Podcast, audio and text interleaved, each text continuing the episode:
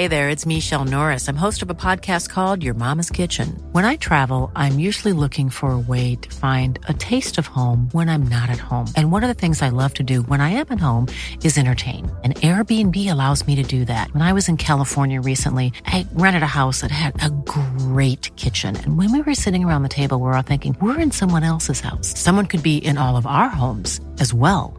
If you have a home, but you're not always at home, you have an Airbnb. Your home might be worth more than you think. Find out how much at airbnb.com/slash host.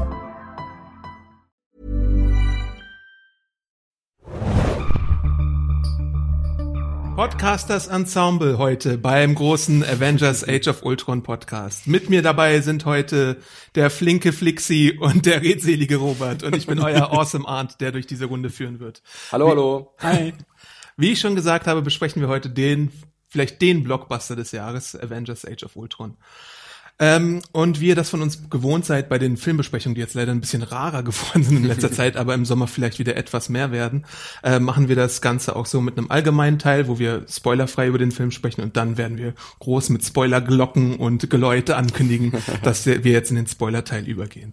Ähm, aber bevor wir über den Filminhalt sprechen, wollen wir vielleicht ein bisschen über Erwartungen sprechen. Also was habt ihr im Vorfeld erwartet, gerade auch so mit dem mit der Kenntnis zu Avengers 1, wie der euch gefallen hat von Avengers 2? Also ich habe sehr viel erwartet, muss ich sagen, weil ich damals bei Avengers 1 schon gar nicht so eine hohe Erwartungshaltung hatte und der hat mich dann unglaublich positiv überrascht. Ich hatte das gar nicht auf dem Schirm, dass der mich so packen wird und deswegen war ich auf den zweiten Teil halt extrem gespannt und äh, dann haben noch diese wirklich ey, super gut geschnittenen Trailer der letzten Monate noch ihren Teil dazu beigetragen, dass ich dachte, okay, jetzt kommt hier wirklich das, das größte Kinoereignis neben Star Wars dieses Jahr auf mich zu und dementsprechend war auch die Erwartungshaltung. Ja, mir ging's da ähnlich. Also äh, nach dem ersten Avengers war ich da eigentlich auch jetzt äh, ziemlich gespannt auf den zweiten. Die Trailer waren wirklich ziemlich gut. Man ist ja mal ein bisschen vorsichtig bei Trailern, ähm, dass man sich nicht zu viel vorwegnehmen will. Und auch viele Trailer heutzutage, das ist ja so eine blöde Krankheit, verraten immer schon einiges. Mhm. Ähm, wo man ja auch ein bisschen vorsichtig ist als Kinogänger dann. Terminator Genesis. genau. ähm, und nee, aber das war irgendwie bei Avengers habe ich mir gerne die Trailer angesehen, weil die haben wirklich Lust auf äh, sehr viel gemacht und jetzt auch nicht so viel vorweggenommen dann, nachdem man dann den Film gesehen hat. Möchte ich einfach mal behaupten. Und von daher war meine Erwartung auch relativ groß. Ich habe jetzt vielleicht nicht den tiefsinnigsten Film erwartet, aber auf jeden Fall ein Action-Blockbuster-Highlight des Jahres. Mhm. Ähm, mit äh, Charakteren, die ich halt, oh, mit bekannten Charakteren aus äh, den alten Marvel-Filmen oder die Filme, die vorangegangen sind, auf die ich wieder Lust hatte oder mhm. immer noch Lust habe, ähm, weil die halt sehr gut äh, etabliert wurden und weil die mal wieder spaßig sind in der Kombination. von daher war da meine Erwartungshaltung doch schon etwas äh, im höheren Bereich für the, äh, Age of Ultron. Mhm. Ich als Marvel-Fanboy Nummer eins in der Redaktion muss natürlich sagen, dass ich äh, Avengers 1 geliebt habe. Ich glaube, das wurde auch in meiner achtseitigen Review damals mehr als deutlich. Three Stars. genau. Ähm, und ich habe ja auch schon so einige Rankings gemacht für Filmjunkies, wo dann ganz eindeutig bei mir zumindest Avengers auf Platz eins der Superheldenverfilmung zu finden ist. Ähm, jetzt mit Captain America 2 und ja, schon mit Captain America 2 und mit Abstrichen Guardians of the Galaxy sind da natürlich auch noch weitere starke Filme jetzt in letzter Zeit herausgekommen, aber Avengers hat für mich sozusagen die Olymp-Position eingenommen. Also da, der geht mir auch über ein The Dark Knight äh, The Dark Knight. Mhm. Ich wollte gerade noch ja. das andere Wort hinzunehmen, aber der Film ist halt nicht in dieser Liga. Ja. Ähm, der Hulk war natürlich fantastisch, war mein absoluter Liebling im ersten Teil und deswegen waren meine Erwartungen jetzt dementsprechend hoch. Und nach Avengers 1 habe ich ja auch schon so eine Liste gemacht von wegen meine Wünsche für Avengers 2, beziehungsweise unsere Wünsche, wir haben es als Redaktionsartikel gemacht. Aber es warst nur du. Aber es war nur ich natürlich. und da habe ich halt genau solche Dinge artikuliert, die wir jetzt sehen. Also Scarlet Witch und Ultron als Gegner, den ich mir gewünscht habe. Und ich bin auch sehr begeistert begeistert von dem Casting von äh, James Spader gewesen, weil seine Stimme einfach fantastisch ist. Das war auch im ersten Teaser-Trailer schon deutlich zu sehen. Und dementsprechend habe ich mich sehr, sehr, sehr, sehr doll gefreut auf diese Pressevorführung. Ja, ähm, ich fand es auch ganz cool eigentlich. Im Vorfeld des Films wurde ja sehr oft angedeutet, dass es wahrscheinlich düsterer wird als noch der erste. Der mhm. erste hat natürlich auch seine düsteren Momente gehabt. Aber es äh, sah jetzt danach aus, dass halt auch die, die Avengers selbst irgendwie gegeneinander antreten müssen und auf die Probe gestellt werden. Mhm von äh, einem Gegenspieler, der sie eventuell übertrumpfen kann mit seinen Fähigkeiten. Ja. Und das war eigentlich auch eine ganz schöne Aussicht irgendwie, denn am Ende des ersten Teils war es ja so, sind halt die Helden der Welt. damit sind vielleicht auch nicht alle zufrieden mit dem, was passiert ist nach diesem Battle um, äh, oder diesem Kampf um New York. Ja. Aber äh, jetzt müssen sie sozusagen im neuen Film dann auch mit dieser neuen Verantwortung umgehen und sich auch diesen Verantwortungen stellen und den Zerstörungen, die sie auch mit angerichtet Ja. haben bei dieser Verteidigung. Und das war irgendwie eine ganz interessante Ausgangslage, ähm, denn es war jetzt nicht so, das sind unsere strahlenden Ikonen, die uns wieder vor einem Bösen retten, sondern es gab auch schon kritische Stimmen dann gegenüber dieser Gruppierung. Und das fand ich eigentlich sehr spannend im Vorfeld des Films irgendwie, diese Aussicht. Ja, und wegen diesem düsteren, also ich finde, dass gerade die allerersten Trailer auch einen wesentlich düsteren Film, ja. düsteren Film als den ersten Teil haben erwarten lassen. Die späteren hatten dann auch schon wieder so diese typischen Sprüche, so ein paar One-Liner. Aber ich hatte auch so ein bisschen Angst, dass es zu so einem Charakter-Overkill kommt, weil ich, ich fand es beim ersten sehr beeindruckend, dass sie es geschafft haben, trotz der vielen Charaktere, dass irgendwie, dass der Film halt nicht auseinanderfällt, sondern irgendwie trotzdem so homogen und einheitlich Ja. wirkt. Und ich hatte Ja. ein bisschen Angst im Vorfeld, weil man in den Trailern halt eben gesehen hat, dass noch so viele Charaktere dazu kommen, dass es dann vielleicht so ein bisschen zu viel sein wird. Ja. Ja. Das war meine einzige ernsthafte Befürchtung eigentlich. Interessant. Bevor wir noch weiter in die Diskussion einsteigen, vielleicht noch mal von euch äh, euer Lieblings-Marvel-Film bisher. Und da spreche ich jetzt nur von Marvel Studios Filmen, also nicht X-Men oder Fantastic Four oder sowas. Ich halte ja von den ganz frühen, in Anführungszeichen, den ersten Tor extrem hoch. Weiß auch nicht wieso. Ich mochte einfach diese, diese, diese Welt von Asgard, wie sie halt gestaltet war. Das war irgendwie was anderes, was Frisches. Und ich mag auch die Figur des Tor eigentlich ganz gerne, weil er halt auch, das hat sich erst später eigentlich ergeben, weil er halt diese moderne Menschenwelt nicht so richtig reinpasst. Und das war ja auch im ersten Tor, wurde das ganz gut rübergebracht. Aber ich glaube, der wurde dann doch relativ schnell abgelöst von äh, Winter Soldier, also dem zweiten Captain America Film. Der war halt auch, ähm, war irgendwie schön in unserer realen Welt gewisser Art und Weise verankert, auch wenn es halt eine fiktive Welt ist. Aber der hatte halt auch so aktuelle, brandaktuelle Themen, wie zum Beispiel staatliche Überwachung und äh, eine Organisation, die halt über ihre Verantwortung hinaus agiert und die vielleicht auch es übertreibt mit dieser ganzen Kontrolle von irgendwelchen Menschen. Dazu haben wir ja auch einen Podcast gemacht, da wir könnt ihr im gemacht, Archiv nochmal stöbern. Den haben wir auch wirklich sehr positiv bewertet und äh, den finde ich auch wirklich sehr gut. Und äh, eigentlich dann so auf Unterhaltungsebene war es dann auch in letzter Zeit auf jeden Fall Guardians. Also da hatte ich einfach Mhm. sehr viel Spaß mit. Der hatte auch seine Schwächen, ganz klar. Da gab es auch einen Podcast zu, da haben wir die Schwächen Stimmt. auch benannt. Ja. Aber der hat mich halt so einfach mitgenommen, weil er halt extrem spaßig und unterhaltsam war und äh, ja, eine gute, gute Laune gemacht hat. Ja, also bei mir, ich mochte auch Thor, der hat mich ein bisschen an, an Hercules New York mit Schwarzenegger erinnert, der genau, auch nicht ja. so wirklich in diese Welt gepasst hat und von außen her kam sozusagen. Ansonsten ist bei mir der erste Avengers auf jeden Fall ganz weit oben als, als wirklich sehr überraschende Comic-Verfilmung für mich seinerzeit. Aber der zweite Captain America, der kommt da bei mir eigentlich auch gleich Mhm. auf. Und unabhängig von diesen ganzen inhaltlichen Sachen in dem Film, fand ich vor allem diese Handmade-Action bei Captain America 2 super. Ja, da Mhm. Ja. wirklich, also gerade bei den Autoverfolgungsjagden, da fliegen halt wirklich noch echte Oder Sachen durch die legendäre Gegend. Szene in dem äh, Fahrstuhl, die wahrscheinlich nicht Ja. so schnell vergessen werden Ja, wird, genau, wo er dann diese- mit 18 Leute äh, fertig macht in Close Combat. Das war wirklich Genau, das hat so diese Martial Arts und echte Effekte, aber CGI sah auch trotzdem noch cool aus und Mhm. hat sich ins Gesamtbild eingefügt. Also ich könnte mich jetzt zwischen Avengers 1 und Cap Captain America 2 kaum entscheiden. Die beiden sind bei mir ganz oben. Ich habe ja schon meinen Favoriten ganz klar benannt, aber ich möchte eigentlich auch noch eine Flagge hochhalten für den ersten Captain America, Mhm. der so palpige 40er Jahre Action bietet und was so ein bisschen in Vergessenheit gerät durch den Erfolg jetzt von Captain America 2, finde ich. Iron Man 1 ist auch für mich weiterhin noch ganz weit vorne mit dabei. Der hat natürlich das Marvel-Universum mitbegründet, auch wenn man dann noch Incredible Hulk dazu zählen muss, Ja. der dann noch mehr in Vergessenheit durch eine gerät. kleine äh, Post-Credit-Scene sozusagen wurde das dann noch nachgereicht. Ne? Ja, ja. Aber die Filme auf jeden Fall, ohne die gäbe es jetzt, glaube ich, die Avengers gar nicht. Mhm. Ähm, gut, kommen wir doch vielleicht mal kurz zur einer Kurzzusammenfassung, also wirklich nur eine ganz kurze Zusammenfassung, was dann die Ausgangslage des Films ist. Also, ähm, das ist jetzt auch kein Spoiler, weil es wirklich in den ersten Minuten geschieht. Wir, wir gehen sofort in die Action rein Ja. in dem Film. Und das ist, finde ich, äh, ist eine Sache, die macht der zweite Teil besser als der erste Teil. Wo ich persönlich finde, dass äh, im ersten Teil da so ein paar kleine Startschwierigkeiten äh, vorhanden waren. Also hier sieht man direkt, die Avengers sind ein Team und die stürmen eine Hydra-Basis auf der Suche nach dem Loki-Poki-Stick, wie äh, Kevin Smith es, glaube ich, äh, genannt hatte, aber ich es sehr treffend finde. Also es ist dieser magische Stab, den Loki benutzt, um zum Beispiel Hawkeye unter seine Kontrolle zu kriegen und der von ihm von Thanos, glaube ich, dann schon irgendwie gegeben wird. Ne? Ähm, genau. Und äh, sie äh, machen sich dann auf, um Baron Strucker von Strucker Unser Mann in Hollywood, Thomas Ja. Kretschmann. Thomas Kretschmann, genau, ähm, zu finden, äh, bei dem sie vermuten, dass er den hätte. Und nebenbei kommt dann halt auch heraus, wie wir aus Captain America wissen, hat äh, Strucker, Strucker, möchte ich da eigentlich immer sagen, äh, zwei Superwesen in seiner Gewalt, nämlich äh, Scarlet Witch und Quicksilver. Die beiden Zwillinge wurden gentechnisch verändert in den Hydra-Experimenten und die eine der eine ist super schnell, die andere kann super tolle Magie, um das mal ganz kurz ja. zusammenzufassen. Gibt ja so eine ähnliche Szene genau im Film, wo es wirklich genau so zusammengefasst wird äh, von, von ich glaube, Black Widow. Ja. Sieht ja auch schon in Captain America 2 in der Post-Credits. Genau, genau richtig, ja. mhm. Dort werden sie, glaube ich, Wonders genannt mhm. oder so. Mhm.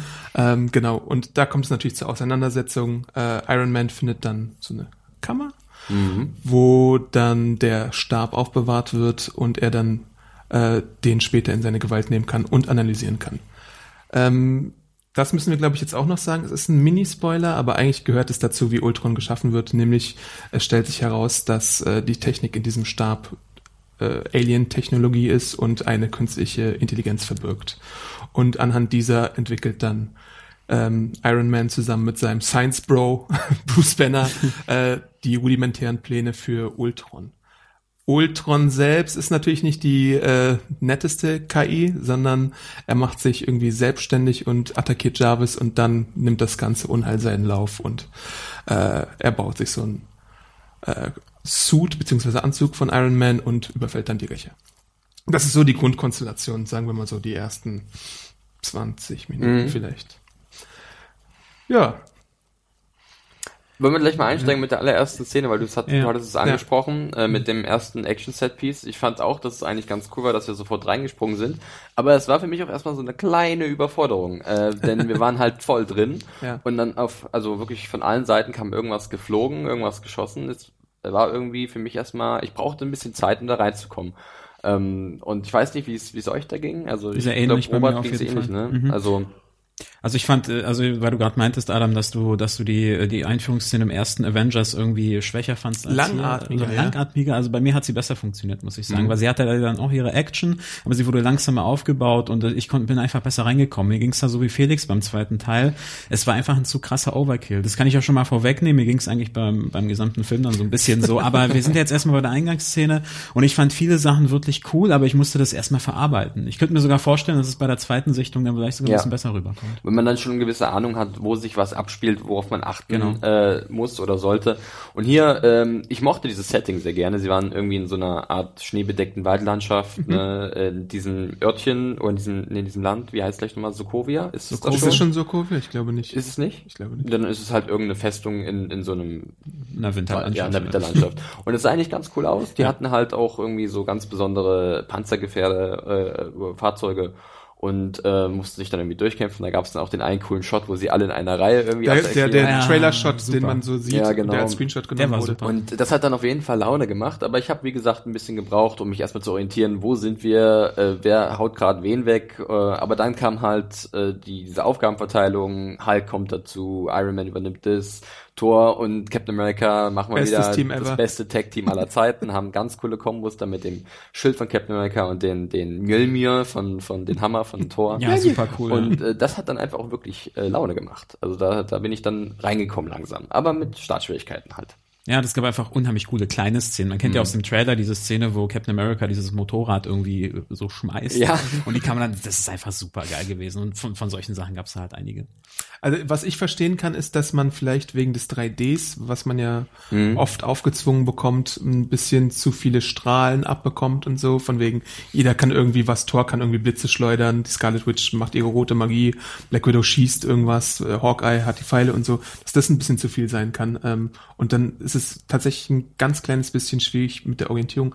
Aber sonst finde ich wirklich gut, dass man eben keine Zeit für ein großes Setup verschwendet, mhm. sondern einfach wirklich direkt da ist. Ähm, und ich meine, das ist ja auch eine Sache, wo sie jetzt nicht unbedingt ungeschadet rausgehen. Und da erkennt man ja sofort schon, dass da so ein paar Brüche im, im Teamkonstrukt drin sind. Das finde ich gut. Das stimmt, ja. habe ich dir recht, ja. Ja, okay, das stimmt, ja.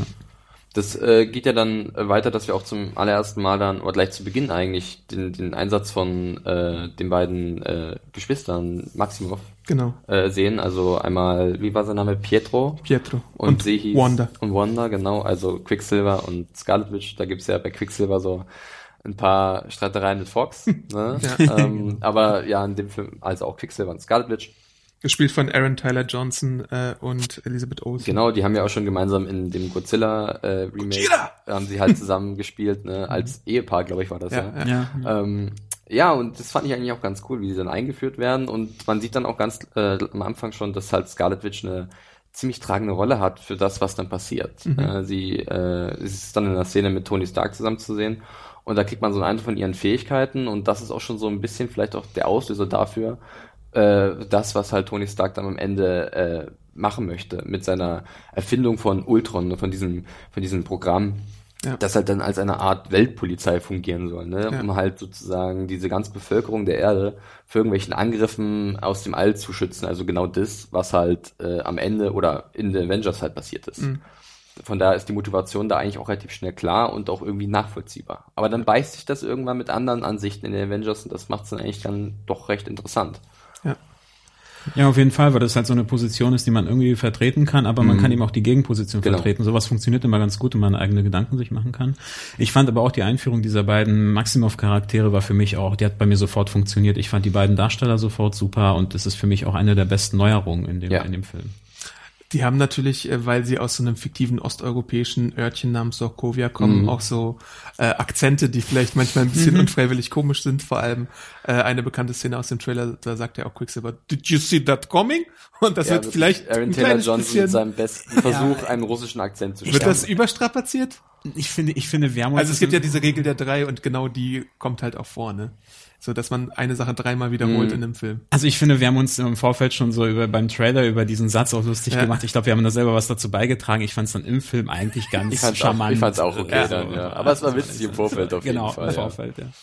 Besonders auch sein Outfit, der hat halt irgendwie so eine Adidas-Trainingsjacke, glaube ich. Ja, an, ja, und ja, halt und so, so, eine, so, eine, so, so, eine, so eine Jogginghose und er sieht halt aus wie einer, der gleich zum Lidl geht oder so, mit seiner Das ist halt, Plastiktüte das unterm ist halt Arm. ein schöner Kontrast. Aber, die beiden ja. sind eher so, ähm, ich weiß nicht, ob ich sie jetzt, also ist der höfliche Begriff wäre vielleicht simplere Gemüter. Mhm. Die sind halt jetzt irgendwie nicht so äh, Wissenschaftler oder sowas oder Supersoldaten oder taktisch ausgebildete Supergenies, sondern sie sind einfach zwei normale Menschen, die ein Trauma erlebt haben und die deswegen jetzt Superkräfte haben und Genugtuung wollen für das, was ihnen passiert ist.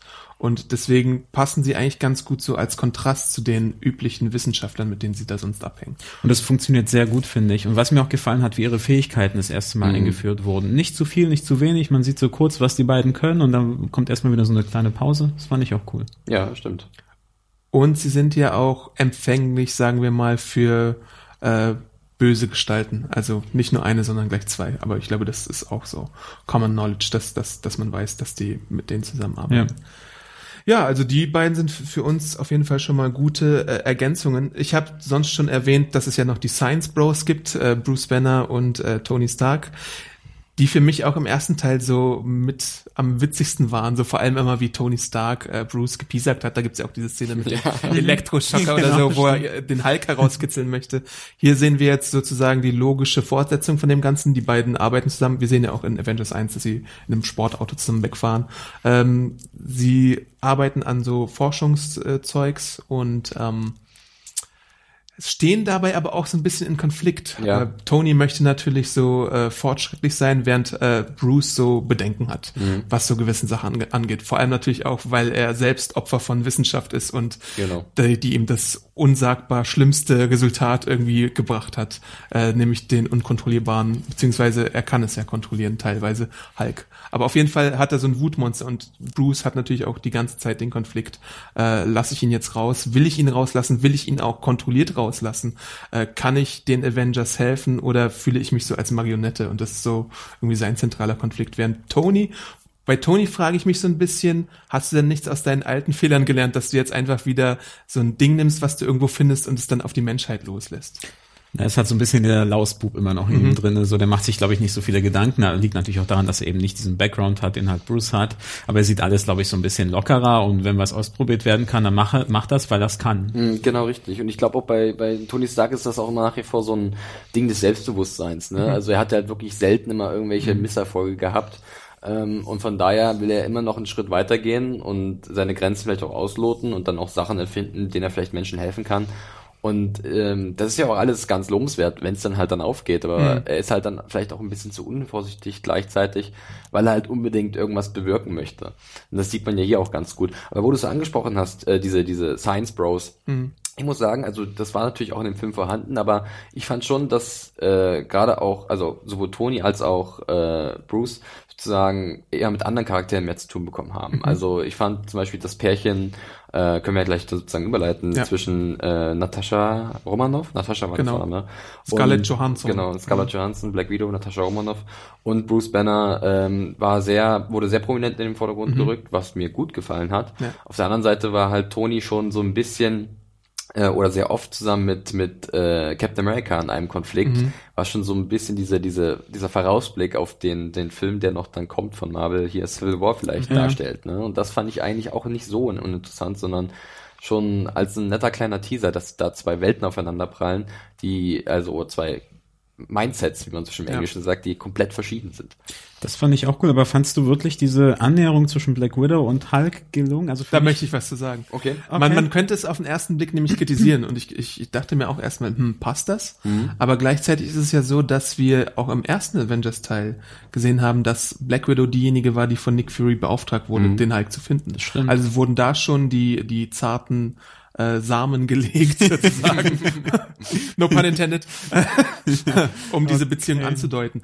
Aber gleichzeitig möchte ich auch, oder kann man auch kritisieren, dass ja auch man den Eindruck hatte in Captain America 2, dass was zwischen Steve Rogers Ja. und Black Widow gehen könnte.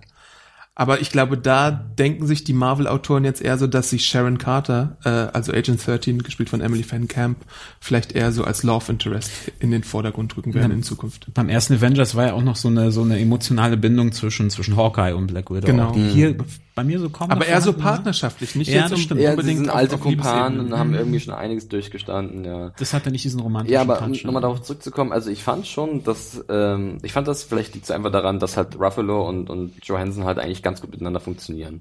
Ähm, wiefern das jetzt bei den Figuren richtig ausgearbeitet ist, ob das nachvollziehbar ist, ist vielleicht nochmal eine andere Frage, aber ich fand die beiden als Duo erstmal eigentlich ganz cool. Ähm, und auch, dass es halt, dass da halt sich so eine, so eine emotionale Verbindung zwischen denen aufgebaut hat, fand ich schon irgendwie dann verständlich und auch nachvollziehbar äh, gezeichnet von den Filmemachern. Und ich meine, im Verlauf des Films kriegst du ja dann auch so ein paar Begründungen, warum sie eigentlich ganz gut zusammenpassen. Das stimmt auch, ja. also das fand ich schon. Es Fand ist ich jetzt nicht etwas, was man auf den ersten Blick vermuten Nee, würde, es, so, ist weil auch, es ist auch, geht sicherlich an manchen Stellen noch wesentlich besser, aber ich fand es erstmal wirklich äh, so eine kleine positive Überraschung, weil ich dachte, okay, wer, also mit dieser Kombination habe ich jetzt so nicht gerechnet, dass Mhm. sie halt Black Widow und Hulk äh, zu einem Duo des Films machen. Ja, und es ist natürlich auch so die Schöne und das Biest. ja, so Ja, bisschen. wahrscheinlich ist es genau das, was mir so ein bisschen sauer aufgestoßen ist. Es ist jetzt nicht der Riesenkritikpunkt. Ich fand es Mhm. Ja. ein bisschen too much, ein bisschen aufgesetzt für mich, aber Kann es ähm, nachvollziehen, ja. macht für Ja. mich jetzt auch nichts großartig kaputt oder Mhm. so an dem Film. Captain America, äh, Iron Man, ja Konflikt? äh, habe ich, glaube ich, als wir im Kino saßen bei der PV, habe ich Adam öfters mal angestoßen, so, sie können ja, was ist denn das jetzt hier, äh, Civil War oder Teil 1 oder also Ja. es hat sich teilweise so angefühlt, als wäre es wirklich schon der Auftakt von diesem Film, in dem halt dann äh, mit Iron Man und, und äh, Captain America, halt zumindest in der Comicvorlage, ja, zwei prominente Avenger aufeinandertreffen mit ihren Vorstellungen, äh, wie denn die Welt von morgen aussehen soll. Ich glaube, es ist ja so die Prämisse, dass halt äh, Tony Stark dafür ist, dass alles offengelegt wird, als transparent, wer Ja, irgendwelche alle Superhelden Kräfte, sollen ihre genau. Identität in so einer zentralen Kartei Und abgeben. Captain America setzt sich halt für die andere Seite ein, auch mit dem Gedanken, dass halt gerade die Leute dann in Gefahr geraten, weil Mhm. sie halt dann äh, ihre Kräfte sozusagen, also dass das öffentlich wird und dadurch zu Zielobjekten werden könnten von der Allgemeinheit. Und hier beißen die sich schon auch schon ganz oft und äh, das ist natürlich alles noch ein bisschen im Hintergrund und nicht so prominent, aber ich fand es äh, schon mal nicht uninteressant, auch dann für die Prämisse des Films, der dann 2017, Ich, 2016 oder schon? 16, 16, sogar glaube ich, Ja, sind zu das. 16 schon. Zu 16 dann kommt. Ich weiß nicht, wie es euch da ging. Das fand ich eigentlich ganz eine nette Randnotiz. Genauso, also ich finde diese, diese Civil War Geschichte sowieso enorm spannend, dass man Mhm. eben so zwei, zwei Helden hat, die dann so äh, entgegengesetzt sind, man aber auch beide Argumente Mhm. nachvollziehen kann. Also ich finde sowohl äh, Tony Starks Argument, dass man Kontrolle braucht, um diese Überwesen irgendwie in Zaum zu halten, äh, finde ich nachvollziehbar. Ich finde aber auch Captain Americas Sicht, dass Freiheit über allem stehen sollte, halt, halt Captain auch America halt, ne? Genau, steht halt eben für dieses alte Amerika, sage ich mal. Und ich finde es ich find's auch cool, dass es dann aber auch schon wieder so, eine, so ein Brückenschlag zum zweiten Captain America ist, was ja dann im Grunde genommen eine ähnliche Thematik hat, nur halt eben nicht um Kontrolle von Superhelden, sondern um Kontrolle generell über, Mhm. über Menschen und dass dann sein Charakter hier dann so weiter in diese Richtung geht. Das, das finde ich schon cool. Das Problem daran ist, auch ein großes Problem der Comicvorlage ist dabei, dass eine Position halt extremer ist als die andere. Also da muss man die, die Balance finden. Und im Comic äh, war es dann wirklich sehr lange so, dass ähm, Iron Man fast schon so eine Bösewichtsrolle eingenommen hat. Und ich glaube, hier müssen die Autoren wirklich aufpassen, dass es nicht wieder passiert oder irgendwie einen Was anderen denn, denn Konflikt. dann schlecht, dass er zum Bösewicht wurde? Also hat sich das. also er ist nicht wirklich der? Bösewicht, aber, aber ja er war ein Dusch, um es um mal Aber dieses Wort ist wieder zu natürlich benennen. wenn er ein guter Bösewicht ist, aber wenn er Ja. dann ein dämlicher Bösewicht ist, natürlich nicht so schön. Weil sonst fände ich eigentlich das gar nicht so uninteressant, wenn halt wirklich Iron Man auf einmal zum Antagonisten aufsteigt und dann halt ähm, da der Konflikt dann so da ist. Aber wenn er halt ein dummer und blöder und dämlicher Antagonist ist, dann habe ich da auch wenig Lust drauf. Ist natürlich schwierig, weil ich meinte ja gerade, dass beide Positionen nachvollziehbar sind, aber trotzdem ist ja die Position äh, von, von Captain America so ein bisschen dankbarer als Ja, Held. genau. Also man schlägt sich dann doch eher auf die Seite des Freiheitsliebenden als Richtig. auf die, auf dessen, Gerade der auch halt in, in unserer heutigen. Zeit, wo wir halt äh, gerade durch diese ko komplette Transparenz und dass halt jeder sieht, ähm, was wer du wirklich bist, ein bisschen sensibilisiert sind auch, ne? Absolut, ja. Aber ich meine, ich habe auch Vertrauen. Inzwischen ist ja Chris Evans als Captain America durchaus beliebt und vor so ein paar Jahren war es noch so, dass Robert Downey Jr. irgendwie das super alles überstrahlende Talent ist in dieser ganzen Marvel-Geschichte. Ich denke mal, das werden sie schon hinbekommen. Ähm, die Regie führt ja da auch, äh, führen die, Die Russos wieder, wieder, genau. genau. Und die Autoren von Captain America 2 sind zurück. Also ich denke mal, die, die kriegen das schon irgendwie äh, ansprechend hin. Ansonsten ähm, finde ich, äh, müssten wir mal ansprechen, ich weiß nicht, ob ihr es auch so seht, ich bin ja auch Comicleser. Ähm, ich finde halt, die Nebenfiguren werden in dem Avengers 2 Film deutlich besser herausgestellt als jetzt unsere Haupthelden. Also ich nenne sie mal Haupthelden, weil sie Solofilme bekommen haben. Und ich finde, das ist eigentlich auch eine nachvollziehbare Entscheidung, weil du eben die Solohelden in den Solofilm ausschmücken kannst und dann dementsprechend mehr Zeit nehmen kannst für eine Scarlet Witch, die eben noch nicht aufgetaucht ist, für einen Hawkeye, für eine Black Widow, für einen Hulk. Ähm, also man kann natürlich dem Film vorwerfen, ja, der hat viele Charaktere und der hat vielleicht manchmal so ein bisschen Probleme, allen irgendwie Da eine möchte ich auf Wandlung jeden zu Fall geben. was zu sagen. Ja, Ich auch. äh, alle irgendwie eine, eine richtige Handlung zu geben, die irgendwie oder eine Entwicklung sogar Mhm. zu geben, weil ich meine, welch, was ist die Entwicklung von Captain America in dem Film, was ist die Entwicklung von Thor in dem Film, ist die vorhanden, könnte man durchaus diskutieren. Ja. Ähm, aber so, was weiß ich, Scarlet Witch und so klingen da schon mehr mit. Das finde ich auch erstmal nicht ganz gut. Ich, gerade der Film geht an einer Stelle auch im Weg ähm, in Richtung einer Nebenfigur und zwar, das können wir auch gerne sagen, ich weiß nicht, wie wir das nachher machen wollen mit dem Spoiler-Teil oder wir haben Ich würde den Spoiler-Teil für das Ende benutzen und für die Post-Credits. Aber gut, dann sage ich so, du hast ja schon Hawkeye angesprochen, der übernimmt hier eine prominente Rolle als noch im ersten Teil. Ähm, und das finde ich eigentlich auch ganz gut, weil er wird dazu, da kriegt das Ganze so eine, so eine Art Menschlichkeit. Ja. Das ist natürlich auch ein sehr einfacher Weg, die zu erreichen bei seinen Handlungsstrang in diesem Film. Ja. Ähm, aber das war mal eine andere Perspektive oder das hat einen noch, das hat den Film vielleicht teilweise so ein bisschen geerdet an Ja. manchen Stellen. Das fand ich eigentlich auch ganz gut. Ähm, auch mit einem netten kleinen Details würde ich mir auch eher für den Spoiler Genau, richtig. Nicht, äh, will ich gar nicht weiter reingehen. Aber wo du es gerade schon angesprochen hast, oder wollt ihr noch was zum Hawkeye erstmal noch sagen, bevor ich zum nächsten? Nicht direkt zum Hawkeye generell. Also, äh, wo du es schon angesprochen hast. Aber auf jeden Fall hat er eine, eine deutlich ausgebautere Rolle Ja, als im ja, ersten Teil. das auf jeden Fall. Genau. Aber du hattest es gerade angesprochen, zum Beispiel sowas wie Thor. Thor hat halt in dem Film, kriegt er halt irgend so einen, so einen Subplot verpasst. Ja. Keine Ahnung, was es da geht. Ja. Du verstehst nicht, es ist komplett unnötig. Er ist eigentlich nur da, um wirklich richtig auf den Putz zu hauen mit, Ja. seinem, mit seiner Waffe und, Und mit seinen Fähigkeiten. Das Tag Team mit Captain America. Und das macht er auch super gut. Und Chris Evans, äh, Chris Evans sage ich schon, Hemsworth. Äh, Chris Hemsworth hat auch zwischendurch diese klassischen Tormomente, äh, wo er halt mit seiner Art, dass er halt äh, aus As Asgard kommt, nicht so richtig reinpasst in die Gruppe, aber das ist halt charmant, das ist halt witzig. Aber eine richtige einzelne Geschichte bekommt er nicht wirklich, äh, wenn er sich halt bekommt, dieser Abart, was auch immer das ist, verstehst du nicht wirklich, um was es geht oder was sie im Endeffekt äh, Als. Comicleser schon?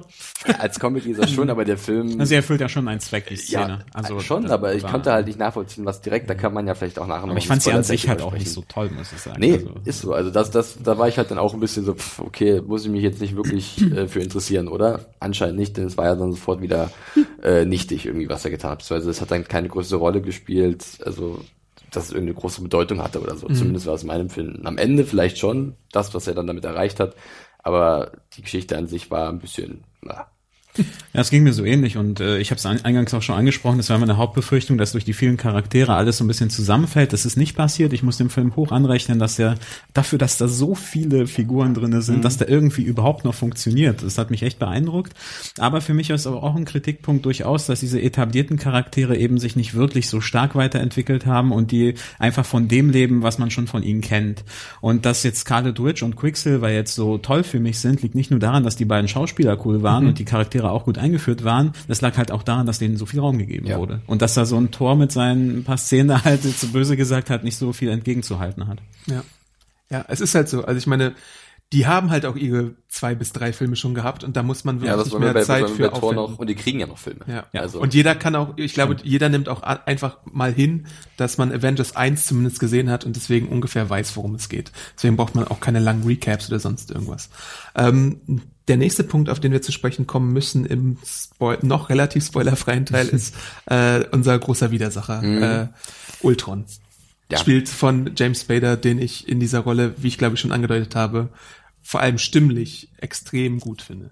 Ja. Ähm, was Ultron so als Schurken in dem Film angeht, da gibt's bestimmt noch Verbesserungsmöglichkeiten oder so. Da hätte vielleicht noch ein bisschen mehr drin sein können. Vor allem auch so, was seine Lakaien angeht. Da stimmt ihr mir, glaube ich, zu. Aber an sich finde ich das Design von Ultron ziemlich cool eigentlich. Und das ändert sich ja öfter mal im Film, ist auch kein Spoiler.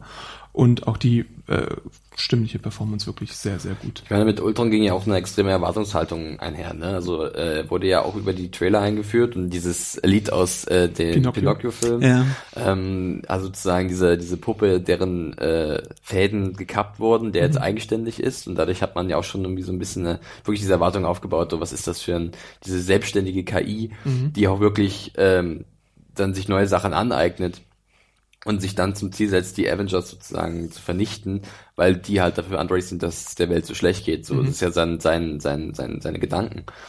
Und ich muss auch sagen, ich fand die, die, die äh, stimmliche Leistung von James Spader ziemlich cool. Äh, du hattest es gerade schon ein bisschen angesprochen, was vielleicht nicht so gut war. Ich weiß nicht, vielleicht ist es besser wirklich für den Spoiler-Bereich. Mhm. Ähm, ich glaube auch, dass es da teilweise wirklich ein bisschen Luft nach oben gab bei ihm. Ähm, aber insgesamt fand ich den eigentlich auch ganz gut. Ja, ich fand ihn auch okay, würde ich sagen. Mhm. Also ich mhm. meine, muss ich bei mir, also es ist natürlich jetzt ein schwieriger Vergleich, aber muss ich halt schon noch mit dem äh, bösen Gegner von Avengers 1 für mich auch messen, weil das nun mal dort der Antagonist mhm. war und es war Loki.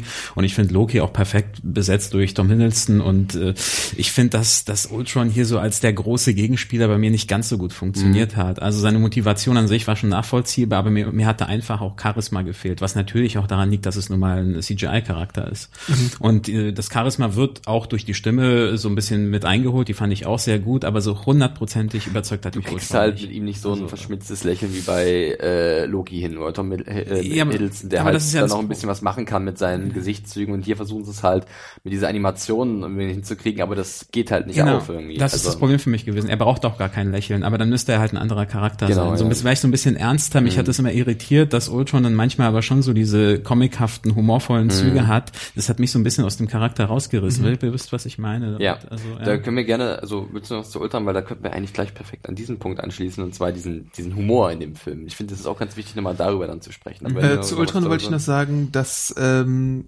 in den Comics Ultron immer eine sehr, sehr, sehr, sehr, sehr mächtige Figur ist. Und eben halt immer dadurch, dass sie sich an alles Mögliche anpassen kann und immer wieder eine neue Inkarnation äh, bekommt, halt auch da die Problematik ist, dass man sie zu übermächtig äh, darstellt. Und hier hat halt Whedon so ein bisschen fast das gegenteilige Problem, finde ich. Und ich finde halt auch, weil du es angesprochen hast, wir haben es auch in Guardians of the Galaxy angesprochen, wir haben es in mm. Tor 2 angesprochen. Mm. Marvel hat sich ich weiß nicht, ins eigene Bein geschossen mit Loki, weil er einfach zu gut war als Bösewicht und mhm. man alles gegen Loki immer wieder äh, misst und entgegenstellt. Ist ja auch nicht umsonst, dass sie halt ihn immer wieder zurückgebracht haben. Ja, ja das stimmt. Weil sie wissen ganz genau, was sie an Tom Hiddleston in der Rolle haben. Ja.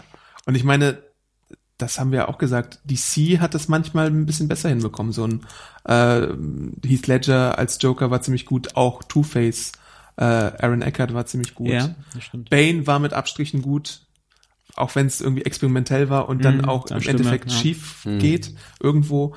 Ähm, aber bei den Avengers gibt's halt manchmal so Schurken, die halt einmal da sind und dann weg sind. Wer erinnert sich denn noch an Obadiah Stone äh, in Iron Man zum Ah, Beispiel? ich, Jeff Bridges. Aber ich Ja klar, man erinnert sich an ihn, aber ja, der ist meine, halt in als, einem als Film da und Charakter, dann als nicht Charakter mehr nicht. ne. vorhanden. Aber ich fand zum Beispiel auch Winter Soldier unglaublich gut, gut besetzt im zweiten Captain America, so als, als Gegenspieler. Also auch als er noch seine Maske hatte, Mhm. wo er noch nicht viel mit Mimik machen konnte. Ich fand die reine Inszenierung dieser Figur war zum Beispiel super toll für mich. Ich meine, Robert Redford hat auch einen guten Job gemacht, aber ja, stimmt. ähm, Winter Soldier hatte halt das Problem, dass er irgendwie fast wie der T1000, ist es der aus Terminator 2? Ja. Ist, dass er fast nicht spricht und so, ne? Also ich meine, der hat diese, diese äh, Bedrohungssache auf jeden Fall in den Film reingebracht. Aber er ist noch ein bisschen zu vage für meinen Geschmack gewesen. Bei mir hat das teilweise. super funktioniert, Mhm. muss ich sagen.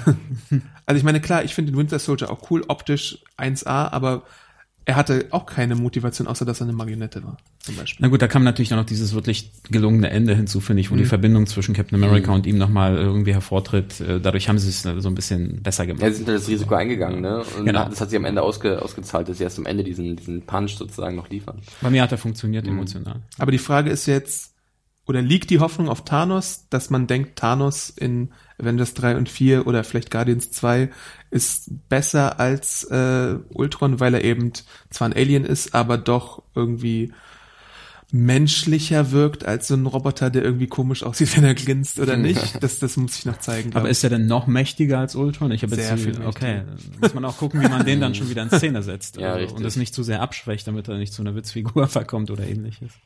ja, aber sprechen wir doch mal über Humor und Action. Ja, machen wir Ja. das mal, weil da haben Robert und ich uns ja auch, äh, sind wir glaube ich auf einer Linie. Ja. Ähm, denn äh, es ist ja wieder so, dass wirklich auch äh, Age of Ultron ähm, wieder sehr viel auf diesen bekannten Joss Whedon-Humor zurückgreift. Also äh, ein bisschen wirklich auch clever teilweise, äh, smarte Sachen. Ähm, auch generell lebt er sehr viel von, diesen, von dieser Chemie unter den Darstellern, die sich ja sehr gut verstehen. Und da gibt's wirklich einige sehr witzige Szenen, wo man wirklich äh, laut lachen muss. Darf ich eins zitieren? Bitte. Iron Man hat so gerade Soldaten flachgelegt äh, und alle ausgeschaltet und dann sagt er Good Talk und dann sagt so einer dieser Soldaten No it wasn't. Ja, äh, irgendwie aus der Tiefe des Raumes, Genau. der komplett zerschossen ist, hörst du, hörst du eine Stimme. No, it wasn't. ja, zum Beispiel, das ist ein sehr gutes Beispiel. Dann gibt's aber wiederum ein paar Probleme. Und zwar ähm, gibt's so Szenen, die sehr dramatisch sind, Mhm. äh, die auch einen emotional irgendwie sehr mitreißen, wo man denkt, oh Gott, oh Gott, was passiert jetzt gerade?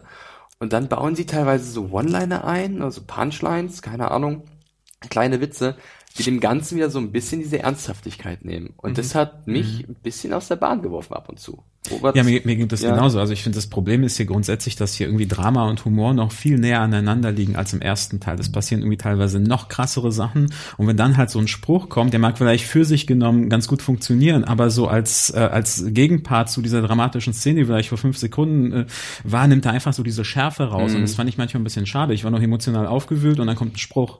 Und Ja. dann funktioniert es halt bei mir nicht mehr so. die lassen uns irgendwie dann nicht die Zeit, das auch diese, diese Emotionalität zu würdigen, Ja. sondern wollen uns gleich wieder mit einem äh, witzigen kleinen Spruch abholen. Und das ist halt ein bisschen problematisch, möchte ich meinen. Also bei mir gibt's vielleicht so zwei bis drei Sachen maximal, wo das so ist. Aber sonst muss ich auch zustimmen, dass der Humor mir im ersten Teil noch ein bisschen besser gefallen hat. Da gab's zum Beispiel diesen Gallagher-Kommentar von Tony Stark oder so. Der Typ dahinter spielt Gallagher. Äh, es gab diese ganzen Szenen mit Hulk und Loki und Thor, die super waren. Oder Das war Genau. Oder oder äh, auch so emotional diese Szene, wo ähm, Hulk Iron Man auffängt, als er runterfällt und so super süß ist. Ähm, hier gibt's natürlich auch gute Sprüche. Aber ganz kurz, weil du die Szene gerade Ja. sagst, gab es da überhaupt dann so eine Szene, wo irgendeiner was Blödes, Blödes in Anführungszeichen gesagt hat? Oder haben sie einfach nur diesen Moment, wie Hulk Nein. Iron Man rettet, so stehen lassen? Na gut, es gab dann diese Wiederbelebung und dann haben sie versucht, ihn wiederzubeleben und dann ist er durch Hulk aufgewacht. Aber ich meine, wenn so eine Szene in dem Film jetzt gewesen wäre, hätte ich mir vorgestellt, dass halt Tony Stark gesagt hätte, oh, Big Boy oder irgend sowas, irgendwie so, äh, das mit irgendeinem komischen Satz vielleicht diesen schönen Moment, wie Hulk Iron Man rettet, äh, zerstört. Ähm, das, also das war halt so oftmals so jetzt im neuen, in dem Ultron so, dass ich das Gefühl hatte, sie machen den Mund auf, Darsteller, wo sie es gar nicht machen sollten. Aber als er dann Ja, aufwacht, kommt, genau. kommt glaube ich, auch die Shawarma-Line. Also das Ja. ist schon, das ist schon okay, vorhanden. gut, genau, aber äh, das Timing war da irgendwie besser. Ja, und ich fand auch so die Sprüche an sich, also ich kann mich an meinen Lieblingsspruch im ersten Avengers erinnern, das war nämlich als äh, als äh, Black Widow Hulk aufgesucht hat oder Bruce Banner aufgesucht hat und ihm vom Tesseract erzählt und dann so beiläufig sagt, ja, was soll ich machen, soll ich ihn jetzt runterschlucken oder was? Ja, das, ich musste so lachen und es war so so beiläufig. Das war nicht so eindeutig als Ja, als ein lustiger ja. One-Liner und sowas hat mir hier ein bisschen gefehlt. Mir waren es zu eindeutige One-Liner mhm. und zu wenig so beiläufige Sätze, über die ich schmunzeln muss. Aber das ist auch ein bisschen Geschmackssache natürlich. Richtig, ja. Wie man es wahrnimmt auch. Ja, aber ich finde halt gut, dass man nicht versucht, die gleichen Storybeats nochmal eins zu eins zu kopieren, dass man okay. Hulk irgendwie mhm. jetzt nochmal na gut, es ist ein bisschen so. Aber dass man halt nicht eins zu eins Kopien von irgendwie den ähnlichen Momenten macht, das finde ich schon ganz gut. Und grundsätzlich auch ein positiver Aspekt, das ist ja schon ein ganz anderer Film als der erste. Mhm. Also das, das fand ich schon cool, dass sie da jetzt nicht ja. einfach äh, Avengers 1 genommen haben mit einer neuen Story nochmal, sondern das fühlt sich auch alles anders an, ist äh, schon relativ Es ist jetzt vielleicht nicht so ganz klar in so einem Untergenre einzuordnen, wie jetzt bei Captain America, wo man ganz klar sagen sollte, 70er Jahre Spy-Film äh, oder so, mhm. oder Guardians Hard Sci-Fi oder ähm, Tor Science Fantasy oder so. Ich hatte so ein bisschen im ersten Drittel oder in der ersten Hälfte zumindest den Eindruck, dass es ein paar Anleihen vom Horrorfilm gibt, beziehungsweise so vom, na, ich will jetzt gar nicht Cronenberg sagen, aber so ein bisschen äh, das unbekannte Wesen, die KI, die irgendwo da auftaucht und die du nicht einschätzen kannst. Aber irgendwann gibt's dann halt so diesen Moment, wo eine Figur eingeführt wird, wo man weiß, aha, diese Figur wird jetzt alles irgendwie umdrehen. Mhm. Aber auch durch Scarlet Witch kommt so ein bisschen dieses äh, Horror-Element, finde ja, ich, auch rein. Stimmt. Also rein so ja, visuell ja. und vom Charakter her. Ja. Ja, das stimmt. Wie gefällt euch denn die Action? Also ich meine, insgesamt so kann man da, ich, ich denke mal, da kann man ganz eindeutig sagen, dass es wieder referenzwürdig ist oder so. Die Effekte und so, die suchen eigentlich ihresgleichen. Also ich meine, ich hatte jetzt fast keinen Moment, würde ich sagen, wo ich irgendwie durch irgendwas aus dem Film gerissen wurde, weil es nicht gut aussah oder so. So was haben ja andere Big-Budget-Filme, wie zum Beispiel. Bei mir war es so beim Maleficent zum ja. Beispiel. Mhm. Die schlechtesten Flugszenen aller Zeiten. ähm, äh, ja, ich sehe es da ähnlich. Also, äh, also auf technischer Ebene äh, sind die Actionsequenzen wirklich hervorragend. Äh, da macht denen keiner was vor. Ähm, und ich war auch sehr oft. Even on a budget, quality is non-negotiable. That's why Quince is the place to score high-end essentials at 50 to 80% less than similar brands. Get your hands on buttery soft cashmere sweaters from just 60 bucks, Italian leather jackets, and so much more. And the best part about Quince, they exclusively partner with factories committed to safe, ethical and responsible manufacturing. Elevate your style without the elevated price tag with Quince. Go to quince.com/upgrade for free shipping and 365-day returns. Extrem mitgerissen von dem was passiert ist. Aber ich muss auch wieder die kleine Einschränkung machen.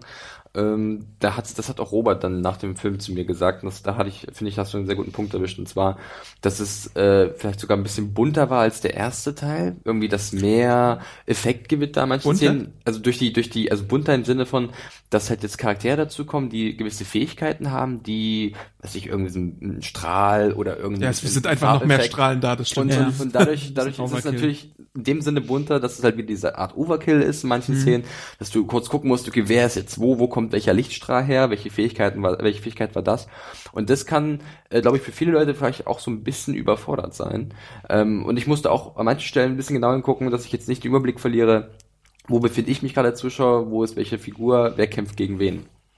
Ja, so ging's mir auch, auf jeden Fall. Also für mich war das ein bisschen zu sehr Overkill. Ich bin da schon, also ich verstehe schon, was du sagst, Adam. So, ich finde, das ist immer noch super gut inszenierte Action, gerade auch ja, im Vergleich zu anderen Fall. Blockbustern der Größenordnung. Aber mir war es im, gerade im Vergleich zum ersten Teil auch ein bisschen zu viel Overkill in bestimmten Szenen. Und ich konnte dem Ganzen dann halt auch nicht immer so folgen.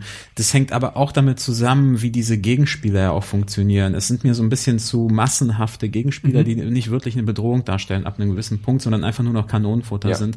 Fußball. Genau, das war das war in dem ersten Teil mit den Aliens am Ende zwar auch ein bisschen so, aber mhm. ich finde, da hat es noch ein bisschen besser funktioniert. Es gab so einzelne Szenen, wo man gesehen hat, das einzelne Alien kann auch eine Bedrohung sein. Mhm. Und hinzu kommen natürlich noch diese Riesenkreaturen. Vielleicht ist es jetzt auch so, dass einfach sich das jetzt auch verbraucht hat, ne? dass du halt nochmal irgendwelche Lakaien hast, ja. die ja doch relativ schnell weggeschlagen werden können.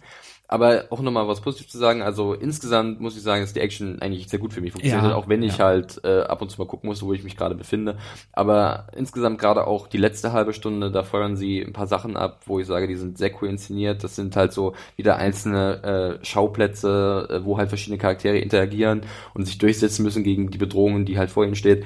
Und das finde ich halt wirklich sehr gut. Da hat halt auch Joss Whedon ein gutes Gefühl dafür wann er die Szene wechseln muss, wann er halt mal ein bisschen variieren muss zwischen den Charakteren. Mhm. Und das merkt man halt auch wieder in Ultron eigentlich ganz gut. Ja, und auch das Zusammenspiel zwischen den Charakteren, ja. das immer so diese, diese Tag-Team, äh, dieser ja, Tag-Team-Aspekt, genau. den wir meinten, der funktioniert halt auch wirklich super. Ja. Ja, ich stimme Felix da auf jeden Fall zu, dass diese Lakaien-Problematik auf jeden Fall vorhanden ist. Äh, Es erinnert mich manchmal so ein bisschen an Power Rangers, wo irgendwie so super unnütze Lakaien da sind. Und du fragst dich halt, wenn, wenn Ultron schon irgendwie, das ist jetzt glaube ich auch kein Spoiler, das haben wir auch schon gesehen, dass Ultron sich irgendwie so neue Fußvolkssoldaten machen lässt, warum sind die dann teilweise von irgendwie Black Widows Pistole oder Hawkeyes Pfeil zerstörbar? ne? äh, das ist genauso wie im dritten Iron Man Teil, wo dann diese äh, äh, Anzugarmee aufgetaucht ist und die irgendwie von den Extremis-Soldaten ganz, ganz einfach irgendwie verkloppt werden konnte und fast sich so angefühlt hat wie so ein ähm, instabiles Lego-Bauwerk. Ja. So. ja, aber genau, du, weil du gerade Lego sagst, ich kann mir wirklich in den schlechtesten Momenten oder den schwächsten Momenten so vor, als würde jemand so Spielzeug von außen ins Bild werfen und es wird dann einfach zerschlagen. Also so Ja. wirkt es tatsächlich auch mit, den, mit der Geräuschkulisse. Es gibt natürlich viele coole Momente jetzt, wenn Black Widow und Cap irgendwie mit seinem Schild zusammen irgendwie eine coole Aktion machen. Das Ja. sieht dann cool aus, aber es ist halt, man fragt sich halt, ist das wirklich noch eine Bedrohung für die für die äh, Avengers oder nicht? Genau. Man kann natürlich argumentieren, klar, die bündeln ihre Kräfte und sind in dem Moment beinahe unbesiegbar. Das macht sie auch irgendwie aus und das ist dann auch irgendwie faszinierend. Aber so die eine oder andere Szene hätte nicht geschadet, wo sie auch mal von einem kleinen Fußvolkssoldaten so ein bisschen irgendwie äh, sich fürchten müssen. Oder Ja, gerade wenn also, halt irgendwie von denen gefühlt äh, 50 sich auf einen stürzen Oder äh, mehr. Ist, oder mehr, also gefühlt auf einer insgesamt vielleicht dann doch 1000, Ja. ähm, dass sie halt dann noch übermannt werden. Ne? Und dann müssen sie sich halt wirklich was einfallen lassen, dass du halt merkst, okay, die, es geht hier, es ist wirklich ein sehr gefährlicher Gegner, der hat sehr gefährliche äh, Helfershelfer. Und das ging halt dem Film ab und zu ein bisschen abhanden, dass es halt dann wirklich nur noch Ultron gab, der wirklich gewisserweise Schaden hat anrichten können und nicht seine Lakaien. Genau. Und ich, ich fand aber halt auch wieder diese ganzen Einstellungen, die so, die so comichaft sind, die haben es für mich so ein bisschen gerettet wieder. Mhm. Also immer wenn ich dann so, so et etwas enttäuscht war von dieser, von, von diesen äh, Lakaien-Aspekten, kam dann wieder so eine coole Einstellung, wo ich dachte, okay, jetzt bin ich schon wieder Ja. drin und das ist wieder cool. Das war es jetzt wert, dass es halt doch nur freundliche Fußball ist, Richtig, weil sie halt genau, jetzt gerade genau. die Fähigkeiten doch so schön kombinieren und dann noch den, den Winkel so ändern von der Kamera, dass du halt wirklich fast schon daneben stehst und nur noch guckst, oh geil, jetzt kommt der Hammer von Thor auf das Schild von Captain America und das Schild fliegt da weg und Black Widow hat elektrischen Stoß noch irgendwo und das hat alles greift wieder wie so kleine Zahnräder aneinander und das ist von der Inszenierung dann auch wirklich sehr unterhaltsam. Dann bündeln so ihre Kräfte, das Mhm. ist schon cool. Genau, vielleicht können wir äh, zu diesem Thema auch noch sagen, dass Robert ein Interview geführt hat mit äh, einem Special Effects Künstler.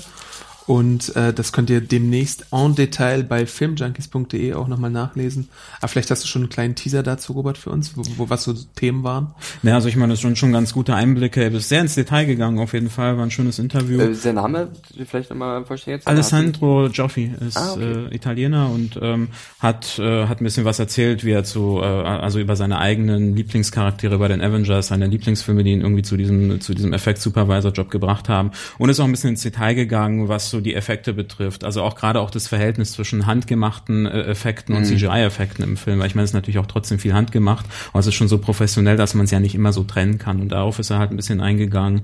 Aber auch auf den Unterschied zwischen Quicksilver beispielsweise im, im Avengers 2, in Avengers 2 und Quicksilver in dem letzten X-Men-Film. Ja. Das war doch der letzte Film. Genau. äh, Genau. genau.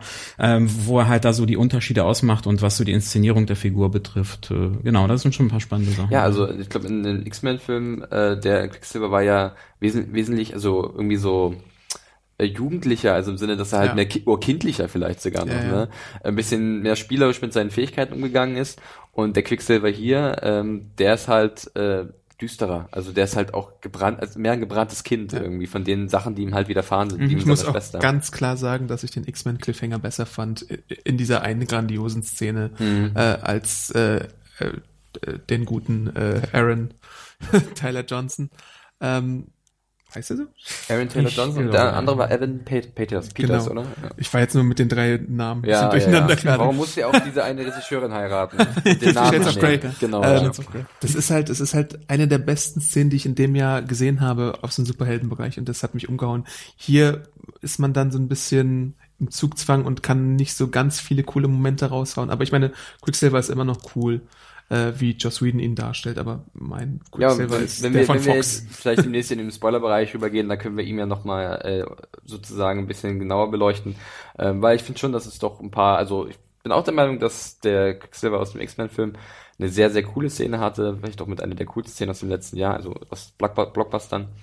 Ähm, aber auch der Quicksilver hier hat ähm, gewisse Vorzüge und ein paar ein paar schöne oder gute Szenen. Ich glaube, es ist einfach auch anders genug, dass man die beiden so nebeneinander Ja. stehen lassen kann und jetzt ist hat auch der. Man muss sich ja nicht festlegen, was besser oder schlechter Genau. ist. Ich glaube, da, da Ich schon. Na, gerade weil es halt auch nicht im, im Cinematic genau. Universe spielt. Es ist Richtig. jetzt nicht so, dass wir jetzt irgendwie im letzten äh, Avengers-Teils einen anderen hätten, so dann würde sich der Vergleich halt anbieten. Richtig. Aber das ist so dermaßen anders und äh, da, da kann man schon nebeneinander stehen lassen, glaube ich. Ähm, falls ihr auch noch unsere Eindrücke zu X-Men Zukunft ist Vergangenheit sehen wollt, da gibt's auch noch ein YouTube-Video von uns. Also einfach mal da reinschauen. Ähm, ansonsten kommen wir vielleicht mal zum Zwischenfazit, bevor wir zur äh, Ja. Spoiler-Sektion überschreiten. Ähm, fang du doch mal an, Robert. Zwischenfazit ist, äh, ich musste dir, muss, muss dazu sagen, ich musste den Film so ein bisschen sacken lassen. Also hätt- hättet ihr mich jetzt nach dem Zwischenfazit direkt nach dem äh, nach der PV gefragt, ich glaube, dann wäre ich so ein bisschen mehr enttäuscht gewesen. Ich habe es dann arbeiten lassen, ein paar Tage lang und im Rückblick finde ich ihn doch ziemlich cool, äh, Avengers 2. Nicht so gut wie den ersten Teil, auch nicht so gut wie Captain America 2, aber dann äh, reiht er sich aber schon auf den oberen Plätzen der Marvel-Verfilmung für mich ein. Ja, ich bin da voll bei Robert. Ähm, ich war eigentlich danach, auch gerade nach dem Ende, war ich irgendwie so, wie sagt man so schön, pumped up. Ich hatte wirklich Lust gerade auf dieses äh, Cinematic Universe wieder gehabt. Ähm, ich war wirklich gut unterhalten. Man muss ja auch mal so ein bisschen mal dann auf sein Herz hören. Natürlich kann man da viel äh, rausnehmen und beziehungsweise äh, kritisieren an dem Film, was wir ja getan haben bis jetzt, was wir noch tun werden, dann im Spoiler-Teil. Aber insgesamt hat der mich überzeugt. Also ich hatte meinen Spaß dabei. Ähm, ich mag halt die Charaktere nach wie vor sehr gerne, aber ein Großteil von denen und auch die Action, wie sie halt inszeniert ist und als äh, Blockbuster funktioniert der für mich sehr gut. Da sind unsere Meinungen ja gar nicht mal so unterschiedlich, Ja. obwohl ich vielleicht noch fast ein bisschen enthusiastischer bin als ihr. Also Ja, wir sind äh, ein bisschen gedämpfter, du bist ja, aber jetzt ist ja auch ein bisschen nachvollziehbar, du hast ja auch diesen, diesen Hintergrund Genau. ne, als Comicleser. Ich habe Avengers 5 Sterne gegeben. Ich werde Spoiler äh, Avengers 2 viereinhalb Sterne geben in meiner ausführlichen Review, die ihr nachlesen könnt.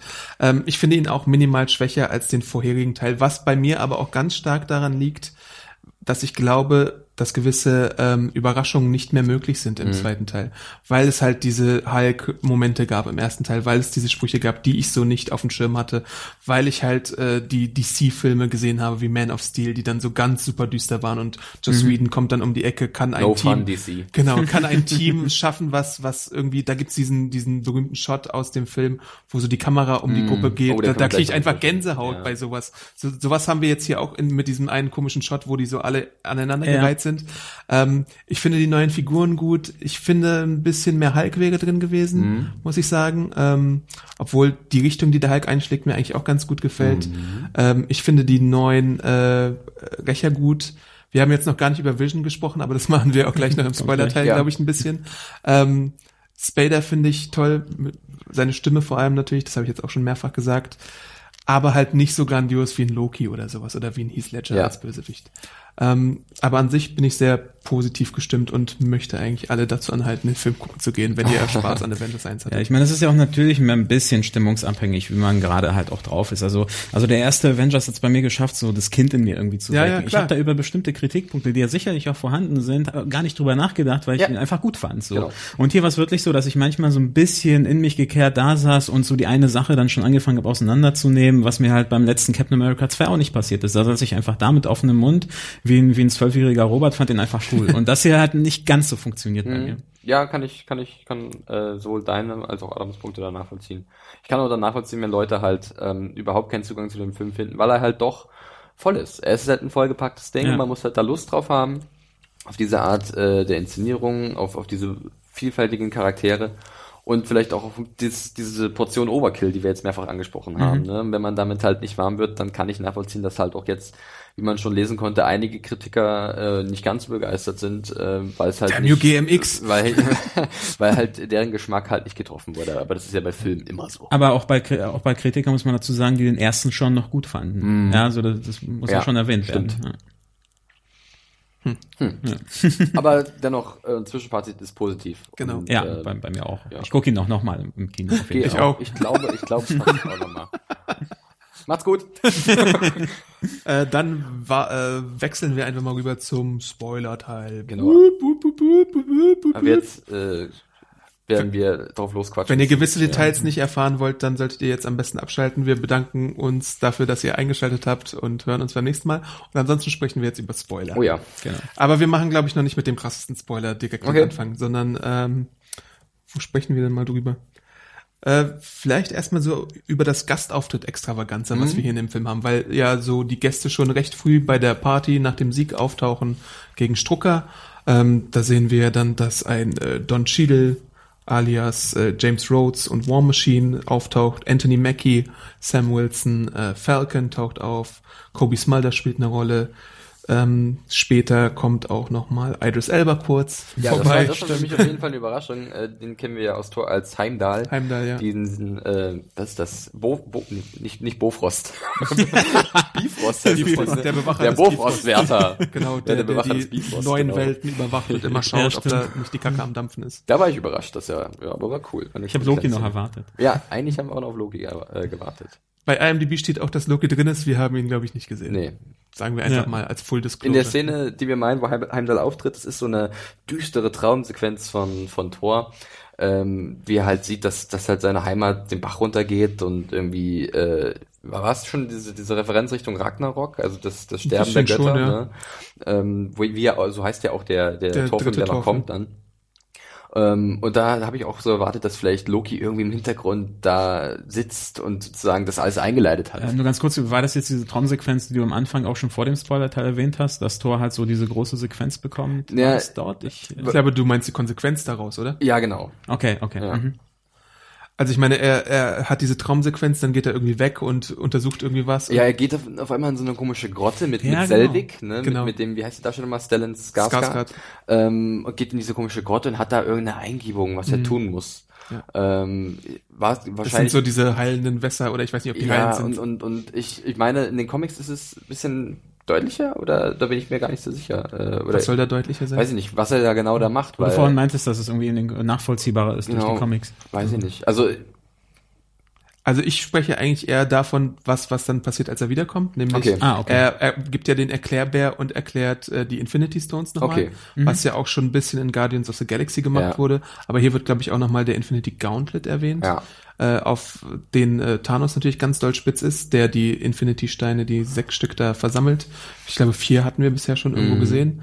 Wir sind auch uns nicht ganz so sicher, wo die jetzt alle sind. Wir Also, wissen, ja. einer ist bei beim Collector gewesen, äh, einer ist der Äther, der war in Asgard. Ja. Dann äh, ist einer, wir sind ja im Spoilerteil, Ja. in Vision drin jetzt. dann einer Genau. ist bei der bei der Corporation aus Guardians, ne? Ach ja, beim Nova Corps. Nova Corp, genau, ja. Na gut, dann wissen wir ja doch, wo alle sind.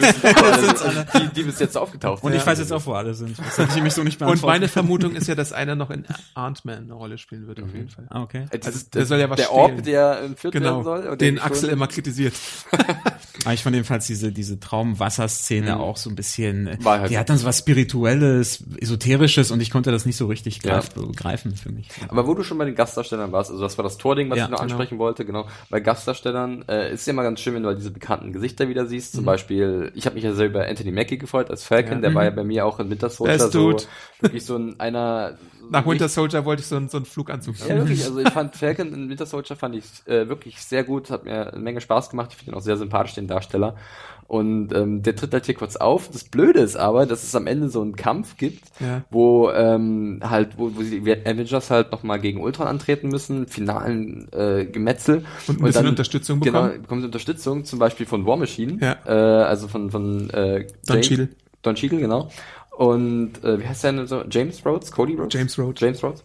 Ähm, und dann habe ich echt damit gerechnet, dass irgendwo Falcon noch auftaucht. Ja, und ich mit, auch. Ja, er ist ja, so cool mit seinen, mit seinen Schussfeuerwaffen und mit seinem. Ich hätte mit so seinem gefeiert. Flugzeug. Ich hätte es wirklich, ich hätte es super gefunden. Er ist einfach nicht aufgetreten. Ich hätte ihn auch vorgezogen. War War Machine. ja, Das Ding ist halt, dass Falcon dann später nochmal auftaucht, Ja, beziehungsweise das ist äh, es. Sam Wilson, aber halt nicht in seiner, na doch, in seiner Falcon-Montur sogar. Ja. Aber es gibt keine Actionsequenz mit Richtig, Falcon. er steht nur nochmal da. Also über die Szene können wir ja gerne Ja. am Ende nochmal reden. Aber für diesen Moment, als es zum großen Kampf kommt, die Avengers und ihre äh, Mitstreiter gegen Ultron und seine Lakaien, da habe ich halt irgendwie gehofft, ey, warum denn nicht noch Falcon dazu nehmen? Der ist doch sehr beliebt, der ist cool, ähm, der hat coole Gadgets. Fand ich ein bisschen schade. Dass wenigstens mal einmal durchs Bild fliegt, drei Ja, Roboter erschießt Ja. und dann ist vorbei. Das hätte ja schon gereicht. um ja, wenigstens richtig, so, das reicht äh, vollkommen genau, aus bei so einer also- Figur, weil die halt Auf jeden Fall, ist. ja. Wo wir schon bei äh, Don Cheadle und äh, War Machine sind. Ich finde ja leider, dass seine Figur so ein bisschen zur Witzfigur gemacht wird im Marvel-Universum. Das war schon in Iron Man 3 so, wo er dann halt so ein paar Aufträge hatte und sich bloßgestellt hat. Das ist hier auch wieder so ein bisschen so, dass er so derjenige ist, der bei der Party nicht so gut ankommt. Das finde ich ein bisschen schade. Der ist zu sehr Comic Reliefig Mhm. in meinem Geschmack. Ich meine, ist ein Don Cheadle kann das ja, das, das wissen Ja. wir. Also, Ja. ähm, ich meine, er ist ja aus Serien bekannt wie House of Lies, ne? aber Und ich meine, Picket Fences auch. Genau, aber ich erinnere mich zum Beispiel auch an seine Auftritte in den Oceans-Filmen. Mhm. Da hat er dann Bernie Mac ja mal äh, vertreten, äh, beziehungsweise nicht vertreten, ersetzt, nachdem Bernie Mac ja traurigerweise verstorben ist. Äh, und da hat er halt auch so eine Comic Relief Rolle gehabt und er kann's halt, er kann's halt, er hat halt Mhm. das Charisma dafür. Und hier ist es aber, wie du sagst, vielleicht ein bisschen schade, eventuell auch du mit deinem Comicwissen da vielleicht nicht ganz gerecht behandelt, also dass er halt ein bisschen besser vielleicht in den Comics wegkommt als hier, weiß ich nicht. Ja, er ist halt, er hat halt in den Comics jetzt eine ganz andere Rolle übernommen. Okay. Okay. Ja, nein, muss ja nicht, muss ja nicht. Ja, aber Gastdarsteller, äh, ich glaube, das größte Überraschung für mich war, glaube ich, der Auftritt von äh, Linda Cardinelli. Ja. Nicht Lisa, sondern Linda, Linda. ne? Genau, denn die kommt halt mit diesem Hawkeye-Handlungsstrang in, in, in den Film. Ja. Den haben wir ja vorhin ange, angedeutet, Ja. äh, da können wir jetzt ja am Spoiler Der kam so aus dem Nichts wirklich. eigentlich. Und Ja. ich fand den eigentlich nicht schlecht. Ja. Wie geht's euch? Also ich, Ich glaube, Hannah hatte den ein bisschen kritisiert. Mhm. Äh, Er war halt sehr, sehr klischeehaft und Stereotyp. das- das, ist halt der große Wermutstropfen daran. Aber wie gesagt, er hat halt irgendwie dem Film so eine, so eine Art wirklich, das hört sich immer so seltsam an, so eine Art Menschlichkeit gegeben. Das Weg von diesen jeden Fall. Superhelden. Ja, aber hat es, äh, ob sowas dann halt gut funktioniert, ist die Frage. Mhm. Also bei mir hat es äh, so mittel funktioniert, Mhm. sage sag ich mal. Ich fand die Charaktere halt cool in diesem Handlungsstrang, halt eben seine seine Frau, Freundin. Ja, hat zwei Ah, Kinder, hat zwei wohnt, hat halt so ein Kinder, Haus äh, irgendwo in der äh, Braten in der Idylle, Braten in der Röhre bei Linda Also ich Cardinelli. muss ganz ehrlich sagen, für mich hat es auch so ein bisschen aufgesetzt gewirkt. Mhm. So. Ja, und deswegen hat es auch nicht so besonders gut funktioniert bei mir. Ich sehe aber natürlich die Funktion dahinter. A, Ja. wie Felix schon sagt, die Vermenschlichung. ja. B, gibst du äh, Clint Barton bzw. Hawkeye was zu tun. Und C, hast du den gewaltigen Red Herring, weil du Ja. die ganze Zeit denkst, oh oh, wenn Hawkeye jetzt eine Familie hat, dann geht er über den Jordan. Und seine Frau ist auch noch schwanger und es ist der letzte Job, den er jetzt noch machen muss bei den Avengers. Das Ja, ist halt so ein bisschen, schon. sie spielen da mit unseren Erwartungen und das weiß natürlich auch Joss Whedon, dass wir, oder was wir in dem Moment denken als Zuschauer. Ne? Also Klar. ich glaube, er sehe das ganz bewusst so, ähm, dass es dann etwas anders kommt, das werden wir sicherlich gleich nochmal besprechen, Ja. aber es ist halt, ist halt äh, ein bisschen fies, aber äh, funktioniert. Mir war es auch ein bisschen zu lang. Ich meine, gerade wenn wir meinen, dass da noch nicht mal irgendwie eine kurze Szene für den anderen Charakter drinne war, Mhm. ähm, hier, wie heißt der nochmal, äh, den wir gerade erwähnt äh, haben? Falcon hier. Falcon, genau, wenn Falcon nicht mal irgendwie drei Sekunden Flugsequenz äh, abbekommt, dann wenn wir dann im Vergleich dazu so eine Szene, die hat eine Ja. bestimmte Funktion erfüllt, die hätte man sicherlich auch kürzer fassen können, ohne diese Menschlichkeitsfunktion zu vernachlässigen. Mhm. aber wir mussten noch sehen, wie sie Holz hacken, so- Iron Man und Captain Ja, America. ja, okay. Und da gab es auch noch so ein paar Sprüche und so. Und außerdem nimmt es auch ein bisschen das Tempo aus dem Film, der davor Ja. sehr auf Action-Szenen ausgelegt Stimmt. ist und gibt dem Team sozusagen eine Chance, um nochmal irgendwie die Taktik neu zu Und besprechen. das ist doch auch äh, direkt nach dem äh, Vorfall mit Scarlet Witch, wo sie die Avengers umgedreht hat, oder? Genau. Also wo sie sozusagen ihren ersten Rückschlag wirklich haben. Ihren also richtigen großen sie, Rückschlag. Vorher ist es ja so, dass äh, Ultron ein Geschäft machen will mit einer weiteren Figur, Claw. genau, U Ulysses Claw, Ja. der von Andy Serkis gespielt wird. Der wird ja mit großer Wahrscheinlichkeit in dem Black Panther Film äh, noch eine kann davon Rolle ausgehen. spielen, weil er ja Okay. aus diesem Universum stammt.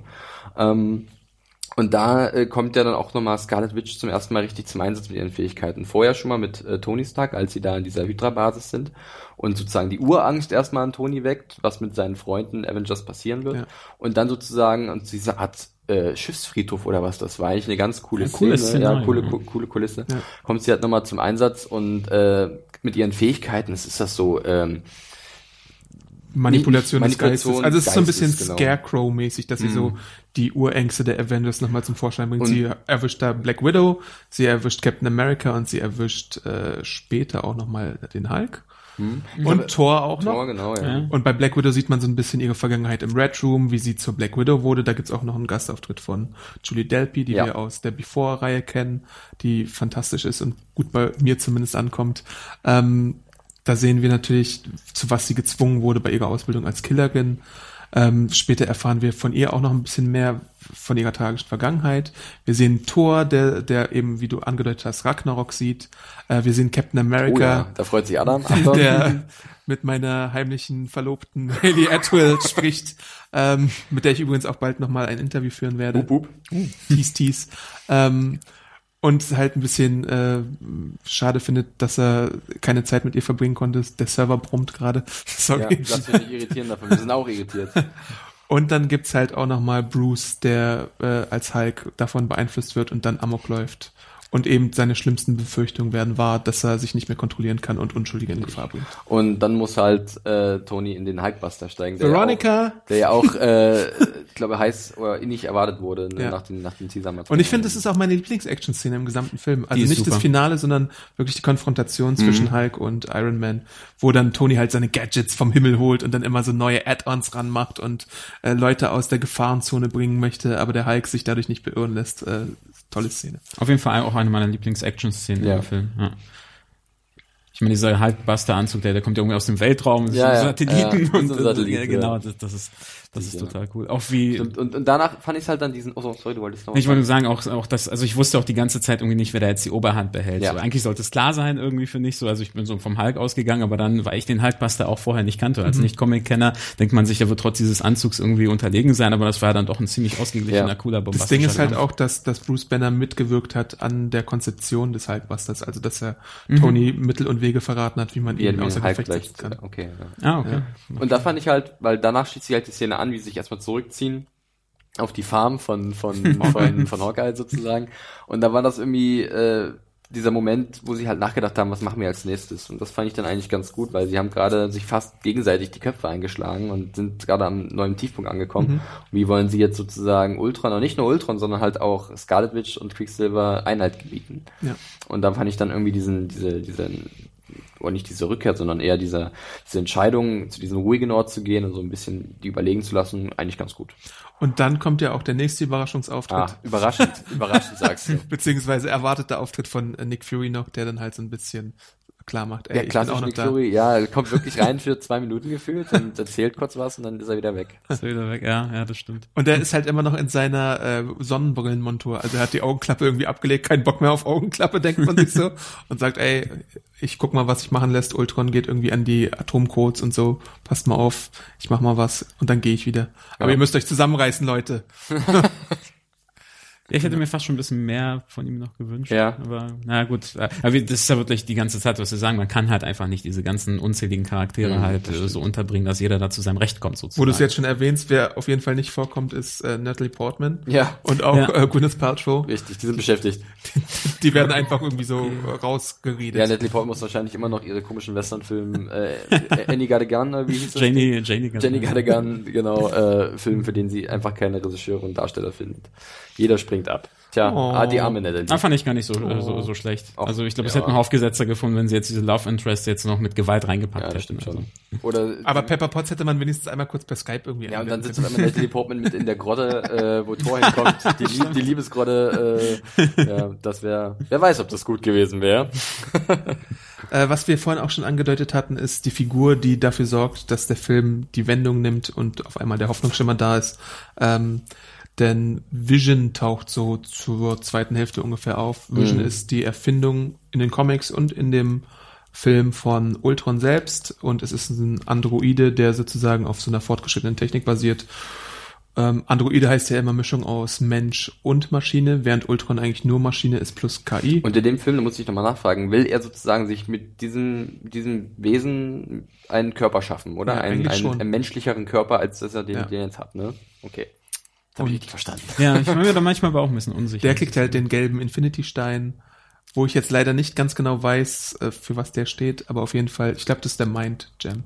Ähm, und den kriegt er dann halt in seine Stirn ein. rein Ja, es gibt ja dann diesen Kampf, ne, um, um Vision, um diesen, diesen Androiden äh, zwischen Ultron, seinen Leuten und oder seinen Lakaien Genau. und, und den ähm, Avengers. Da gibt's auch eine ganz coole Verfolgungsszene eigentlich, ähm, die war eigentlich auch schön knackig inszeniert. Hat mich so Ultron teilweise versus so ein Cap. bisschen An Cap 2. an, genau so, ja genau, an Cap Mhm, 2 mhm, erinnert. Ging mir ähnlich, ja. Die fand, fand ich auch sehr gut. cool.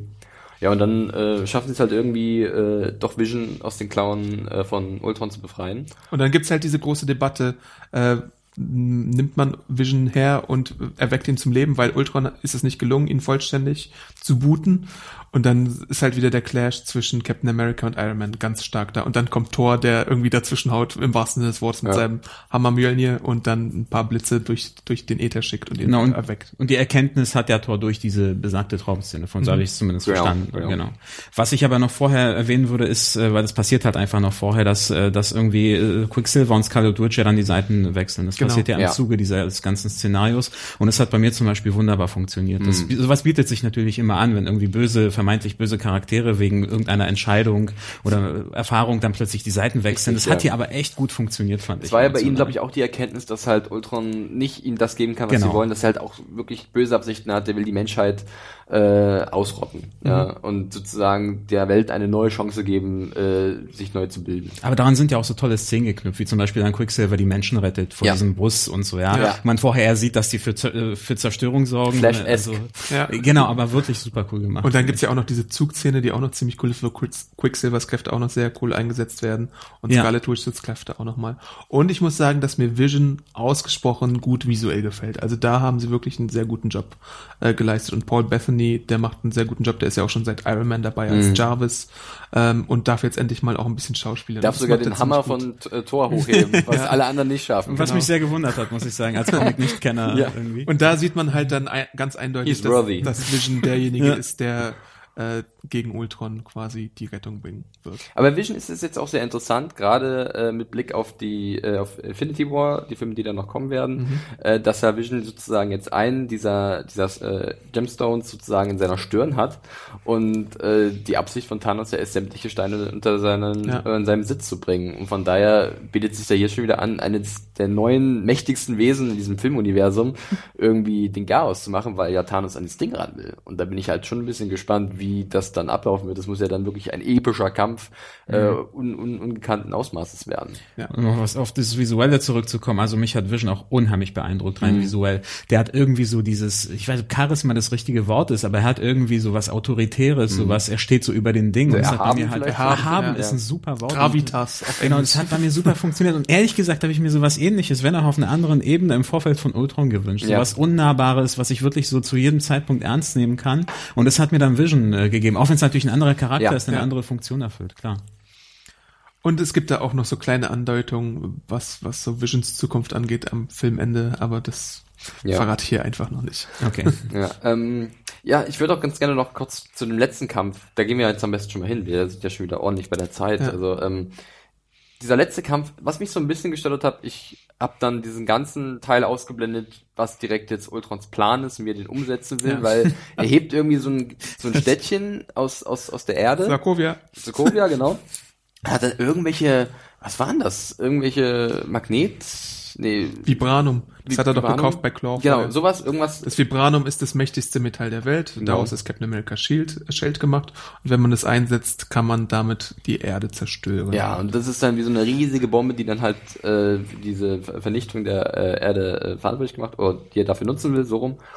Und das war alles so, ja, I don't really care. Ähm, ich habe mich dann Ist auch, wirklich- ist auch egal, wie Wirklich, das Mambo ja. Jumbo bei Flash oder so. Ja. Ja, ja. so ging's mir aber auch. Ja. Und, aber ich meine, es war jetzt nicht so störend, aber es war halt doch sehr klassisch. Uns soll es nicht wirklich interessieren, wie es funktioniert, wie, wie, wie die Technik dahinter funktioniert, sondern es geht nur darum, dass halt äh, irgendwas tickt und die Avengers Ja. müssen halt versuchen, bevor dieses Ticken aufhört, dem entgegenzuwirken. Aber ich finde es gut, dass hier wieder der humanitäre Aspekt äh, Das- äh, berücksichtigt wird. Erinnert Nicht wie bei Man Man of of Steel. Hier wird echt erstmal versucht, dass man Sokovia irgendwie äh, evakuiert und dass man an verschiedenen Fronten kämpft, dass man die Leute wegbringt, dass man sich auch mal um den Hund kümmert oder so. Gefahr. Ja, das ja und es hat natürlich auch diese coole Szene mit diesem Helicarrier zur Genau. Folge, ne? dass auf einmal Nick Fury sagt, wir haben da was gefunden in der Garage Mhm. und aus den Wolken kommt dann sozusagen so ein Helicarrier und da haben die halt irgendwie Shuttles, mit denen die Leute retten können. Das war schon ganz cool. Ja. Visuell Leute- auch wieder, ne? Genau, die Leute standen halt im Fokus, das hat mir auch gefallen. Ja. Ja. Ja. Erstmal aus der Schusslinie. Die Leute in Metropolis interessiert keinen. Sort, Sort, Sort. Ach ja, aber dann passiert etwas, das ist vielleicht, da machen wir vielleicht nochmal eine super, super duper Spoilerwarnung, weil Ja. es wirklich unerwartet ist für einen Marvel-Film. Ähm, es gibt wieder Gefahr und Hawkeye äh, versucht noch irgendwie jemanden zu retten. Äh, so ein Kind, glaube ich, Mhm. ne? Ja, ja. Genau. Und da sieht man halt, dass sich äh, ein Gegenspieler noch bereit macht, äh, darauf zu schießen. Und Es ist so, glaube ich, im Moment sogar Ultron in so einem Flug. Genau, äh, Ultron in hat so den- so- den Flieger so entführt. Jet oder Ultron sowas, himself, Genau. ja. äh, der hat halt schon wieder einen neuen Körper, der kann sich ja von Körper zu Körper äh, auch so ein bisschen transplantieren und irgendwie neue, verbesserte Körper machen. Und dann ist Ultron derjenige, der schießt und Quicksilver schießt, äh, wirft sich in die Schussbahn und rettet. Rettet Hawkeye und das Kind, ja. Und, er ist tatsächlich tot. Es gibt Ja. keinen Marvel Fake-Out, was, was man auch mal irgendwie wirklich äh, applaudieren muss. Ja, mal ab. Aber ja. Ja, aber, ja, Oh, aber ich meine, bisher war es ja immer so, also ich meine, es gab ja immer, es gab Loki ist tot, nee, doch nicht. Ähm, Iron Man ist tot, nee, doch nicht. Ähm, was weiß ich, da gab es noch andere Beispiele, glaube ich. So wie sie verraten, in der, äh, in der Post-Credit-Scene sieht man nicht irgendwie noch die Hand von Quick- Quicksilver, wie sie so zuckt. zuckt. das passiert nicht. Also ich war in dem Moment auch irgendwie ziemlich überrascht. Ich dachte so, ich fand jetzt äh, Aaron Taylor Johnson in der Rolle ziemlich cool eigentlich. Ich mochte Ja. jetzt auch Quicksilver und ich fand auch irgendwie dieses Banter wieder, was sich zwischen Hawkeye und Quicksilver so ergeben hat. ja. Und generell Hawkeye. Es war vielleicht so ein bisschen übermetaphorisch von Did you see that coming? Dass halt, dass halt, dass halt ja. Hawkeye so ein bisschen jetzt, wir haben ihn jetzt doch als Vater kennengelernt, der hat halt äh, Frau und Kind und wird jetzt nochmal Vater und äh, Quicksilver und Scarlet Witch haben ihre Eltern verloren und der hat ja mit Scarlet Witch vorher noch so eine Szene in so einem Gebäude, wo er jetzt fragt, willst du jetzt mit uns kämpfen oder nicht? Mhm. Da hatte ich Äh, auch Gänsehaut, als Scarlet Witch dann rausging. Genau, richtig, genau. Und es war halt so ein bisschen, dann äh, hat ihn, also es gab so eine gute Chemie zwischen diesen drei Charakteren und Hawkeye hat sich irgendwie aufgeschwungen zum neuen Motivator und ähm, ich fand es dann äh, wirklich überraschend, dass Quicksilver sich da für ihn geopfert hat. Ähm, und das hat er definitiv nicht kommen sehen. Hawkeye. Ja, das stimmt. Ja. Wobei es da ja wilde äh, Verschwörungstheorien gibt, die ich auch noch nähren möchte, Mhm. dass diese ganze Sache einfach nur wegen dem Rechte-Deal mit Fox äh, ja, gemacht wurde. das habe ich da, ich, man halt das den war anderen mein nächster Gedanke. hat. Das war mein nächster äh, und Gedanke. den jetzt einfach rausschreiben möchte. Wir hatten die Scarlet Witch nicht in den X-Men-Filmen. Man könnte sie noch einbauen. Es gab's nicht sogar in dem X-Men-Film, den neuesten, so, ein, so, ein, so eine Aufnahme, wo man den jungen Quicksilver gesehen hat einem kleinen Mädchen im Ja, Schoß? aber das wurde nie bestätigt. Wurde nie bestätigt, aber es war halt so für Fans schon nach dem Genau. Motto, das ist wahrscheinlich seine Schwester äh, Wanda. Also hat man gleich auf mehreren Ebenen sozusagen Mhm. was machen können. So. Ja. Und ich meine, dass, dass die, der Verlust von äh, Quicksilver setzt ja dann auch noch einen anderen Mechanismus in Gang, äh, der dann noch viel mehr auf Civil War hinzuarbeitet, nämlich Captain America bildet äh, die New Avengers äh, Einrichtung und zusammen mit äh, Black Widow, ich wollte gerade Scarlett Johansson sagen, Ja. beziehungsweise, ja, ähm, hatte dann so ein paar neue Rekruten am Start. Und nochmal Spoiler, das Team besteht dann aus äh, dem guten Vision, Black Widow, Cap, äh, War Machine, War Machine, Falcon. Falcon. Da ist Falcon dann Da nämlich ist wieder da. Falcon, auf einmal Wo ist war er der da. Lump? Plötzlich. Wirklich, auf einmal ist er da.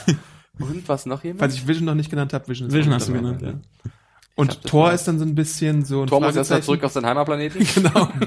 Ich für den dritten Teil vorbereitet. Richtig, ja. Und Hulk fliegt auch erstmal in die Walachei. da sage ich ja wirklich schon seit Monaten zu Adam, dass, dass ich sowas wie Planet Hulk vielleicht erwarte, aber das ist aus rechte Gründen nicht möglich. Da hat ja letztens erst Mark Ruffalo ein Ja, Interview genau. gegeben. Ne? Ich glaube, du hast die News dazu Ich geschrieben. habe die News dazu geschrieben, aber wie wir bei Spider-Man ja auch sehen, man sollte da nie irgendwie voreilig Das stimmt, Schlüsse das ziehen. Das, wer weiß, was da noch passiert. Weil Universal hat angeblich noch die Einzelfilmrechte, Ja. wie eben Genau. Mark Ruffalo im Interview Richtig. gesagt Und, hat. und, und Hulk ist halt in dem Film am Ende ähm, aus, auch aus Schutz, also sozusagen zum Schutz der anderen, äh, sitzt er dann ganz betröppelt auch traurig wegen seines Traumas auch, was ja, er durchlebt natürlich, ja, ganz, ganz betröppelt in dem Flieger äh, und also in so einem Flieger und äh, ja, schwebt davon.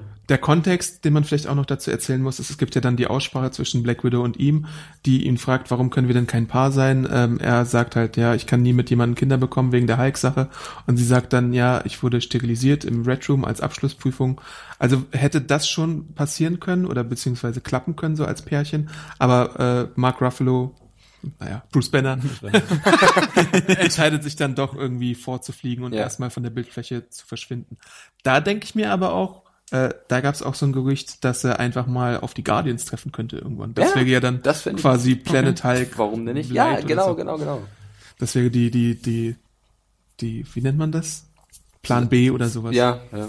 Ja, wird dann irgendwann meine Befürchtung, die ich eingangs nannte, halt noch krasser, wenn dann noch mehr Charaktere in diesem Ja, stell wie vor, Infinity War, Robert, freu dich, ohne Witz. Wie will man dem gerecht werden? Ich Ja. finde das schwierig. Ich fand es hier schon grenzwertig. Du hast es gesagt mit den New Avengers. Ich finde es ziemlich cool, dass wir jetzt irgendwie so eine Durchmischung haben, irgendwie neue Figuren, die vielleicht dann ein bisschen mehr in den Fokus rücken. Klar, die Bekannten werden zurückkehren, äh, Iron Man, Thor und so, aber dass man jetzt vielleicht auch wieder ein bisschen mehr Falcon dann irgendwann sieht oder Scarlet Witch, die jetzt wirklich eine coole Ergänzung ist des Teams. Ja. Äh, ich finde halt, wie wie gesagt, Elizabeth Olsen äh, hat es sehr gut gemacht.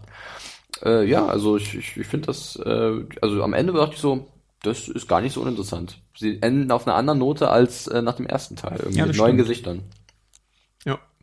Auch so dieses Ende dann auch so herbeigeführt wurde. Es war so, als ob die Szene so mittendrin aufhört, einfach, Mhm. wo Captain America sich dreht zu den Aven äh, Avengers spricht, dann war es plötzlich so, man Avengers, erwartet noch. äh, ja, genau, als ob er so mitten im Satz. Also ich fand Cut. das ziemlich cool. In dem Moment fand ich es irritierend, aber im Rückblick ziemlich cool. Ja. Ja. Ja, ja. Ähm, letzte Sache, die wir vielleicht noch hier besprechen müssen, Mhm. ist die Post-Credit-Szene. Und es, wir sagen Ah, ja. vorweg, äh, es gibt nur eine Post-Credit-Szene, beziehungsweise uns wurde nur eine Post-Credit-Szene gezeigt. Aber Kevin Fake und Joss Whedon haben eigentlich im Vorfeld gesagt, dass es keine zweite Post-Credit-Szene gibt. Ähm, und die ist eigentlich, Dabei wollte ich so gerne wissen, was mit Howard the Duck ist. die ist eigentlich relativ kurz. Ihr müsst einfach nur so ein bisschen die ersten paar Credits abwarten und dann sieht man, äh, dass Thanos alias Josh Brolin erscheint, sich den Infinity Gauntlet schnappt und sagt, na, da muss ich's halt alleine machen. Richtig. Der Gauntlet ist noch leer, also es hat noch Ja. nicht, die, die, die Steine sind natürlich noch nicht drin. Und ja, er, er kommt jetzt und will die Steine. Ja, fand ich ziemlich cool. Also man, man hat dann immer den Eindruck, dass Thanos so jemand ist, dass das, der das Ganze sowieso überwacht Mhm. und sieht irgendwie und die ganze Zeit da ist, obwohl er nicht da ist. Und das, das finde ich Aber cool. mit so einer, mit so einer Selbstsicherheit, ne, nach dem, Ja. nach dem, ja, dann lasse ich sie mal machen und wenn es halt nicht klappt, na, dann komme ich halt. Genau, als ob diese große Story, die wir jetzt zweieinhalb Stunden erlebt haben, für ihn einfach nur Ja. so, ein, so fast nichts ist. So ist es auch. Es ist, genau, also, das ist schon ziemlich, jeder, jeder gewinnt. Die Kräfte Eskalation. äh, ich möchte jetzt schon mal für Avengers 5 äh, beanspruchen zu sagen, dass dann Kang bitte der Gegner sein soll. Von Kang und Kodas? der zeitreisende Kang. Okay. ist er noch mächtiger. Ne, da, da kommt halt die Zeitreisekomponente mit hinzu, ne? Da kannst du ja auch noch mal einiges machen. Statt nur den Alles wir Weltraum. anfangen. Ja, eben. Oh, neue Darsteller müssen ja, wer ist denn dieser neue Tor? Ist es Katie Sackhoff? Ja. Weiblicher Tor? Genau. Ähm, She was made for this. Und um es auch noch mal klarzustellen, ich glaube, es gab so andere Filmseiten, die damit eklatant geworben haben, dass es eine zweite Post-Credit-Szene mit Spider-Man gibt. Äh, die ist fake. Oh shit, man sieht ihn zwischendurch. Nein. Natürlich nicht. Nein. Spider-Man ist noch nicht gecastet, soweit wir wissen. Genau. Ja, das Ja, war's, cool. glaube ich, von unserer Besprechung zur Age of Ultron. Ihr könnt uns natürlich bei unseren gesamten Kanälen irgendwie folgen. Bei äh, YouTube könnt ihr uns Daumen nach oben geben oder abonnieren. Ihr könnt uns bei iTunes Bewertungen schreiben. Ihr könnt uns an ähm, podcast.segenjunkies.de schreiben. Ähm, unter den Artikel, der hierzu folgen wird, könnt ihr uns auch kommentieren oder überall sonst die Liebe verteilen, sodass andere wissen, Verteilt dass wir eure hier Liebe. Podcasts machen. ähm, genau, ansonsten könnt ihr unsere Game of Thrones Podcasts hören wöchentlich Ja. mit Flixi als Moderator, dem flinken Fixi. Den flinken Flixi. Äh, oder Robert taucht auch manchmal auf in Talk by Combat, der Ja, unserem neuen kurzen Format. Genau. Gesprächsrunde zu Game of Thrones. Dann haben wir natürlich noch das Segentaxi. Da ist auch dieser Felix drin teilweise. Ich übernehme das langsam. Aber auch ich bin manchmal im Zeppelin mit dabei und Ja. fliege darüber. Ansonsten könnt ihr euch noch im Archiv die äh, Walking Dead Podcasts anhören. Natürlich und, auch unsere Filmjunkies Podcast zu den vielen Filmen, die wir auch heute Genau. erwähnt haben. und in unserem YouTube-Channel Segen Junkies vorbeischauen, wo es dann Segenfixes gibt und Segenplaner und bald vielleicht auch eine neue Rubrik und Mhm. allerhand überhaupt. Das würde uns sehr freuen. Ihr könnt uns natürlich auch bei Twitter selber folgen. Also, wo findet man dich da, Robert? Ich weiß, du bist nicht der aktivste Twitterer, Äh, aber bei der Beratung, aber ich bin tatsächlich eher wenig aktiv. Genau. Und nicht. Felix? Äh, mich findet man unter dem Handle at John Ferrari, äh, ein Y anstelle eines Js am Anfang. Äh, ich bin etwas aktiver. Ich bin Awesome Arndt und ich bin auch relativ aktiv bei Twitter. Falls ihr irgendwelche coolen Links sehen wollt oder meine Meinung zu Themen. Ich dachte, jetzt kommt, falls ihr irgendwelche coolen Links für mich habt, twittert mich an. Nein, falls ihr irgendwelche coolen Links sehen wollt, dann folgt mir. Genau. Ähm, wir bedanken uns auf jeden Fall, dass ihr uns so lange zugehört habt Ja. und hören uns demnächst wieder. Bis dann. Bis dann. Tschüss. Ciao. Podcast Ensemble. Mom deserves the best, and there's no better place to shop for Mother's Day than Whole Foods Market. They're your destination for unbeatable savings, from premium gifts to show-stopping flowers and irresistible desserts. Start by saving 33% with Prime on all body care and candles. Then get a 15-stem bunch of tulips for just $9.99 each with Prime. Round out Mom's menu with festive rosé, irresistible berry chantilly cake, and more special treats. Come celebrate Mother's Day at Whole Foods Market.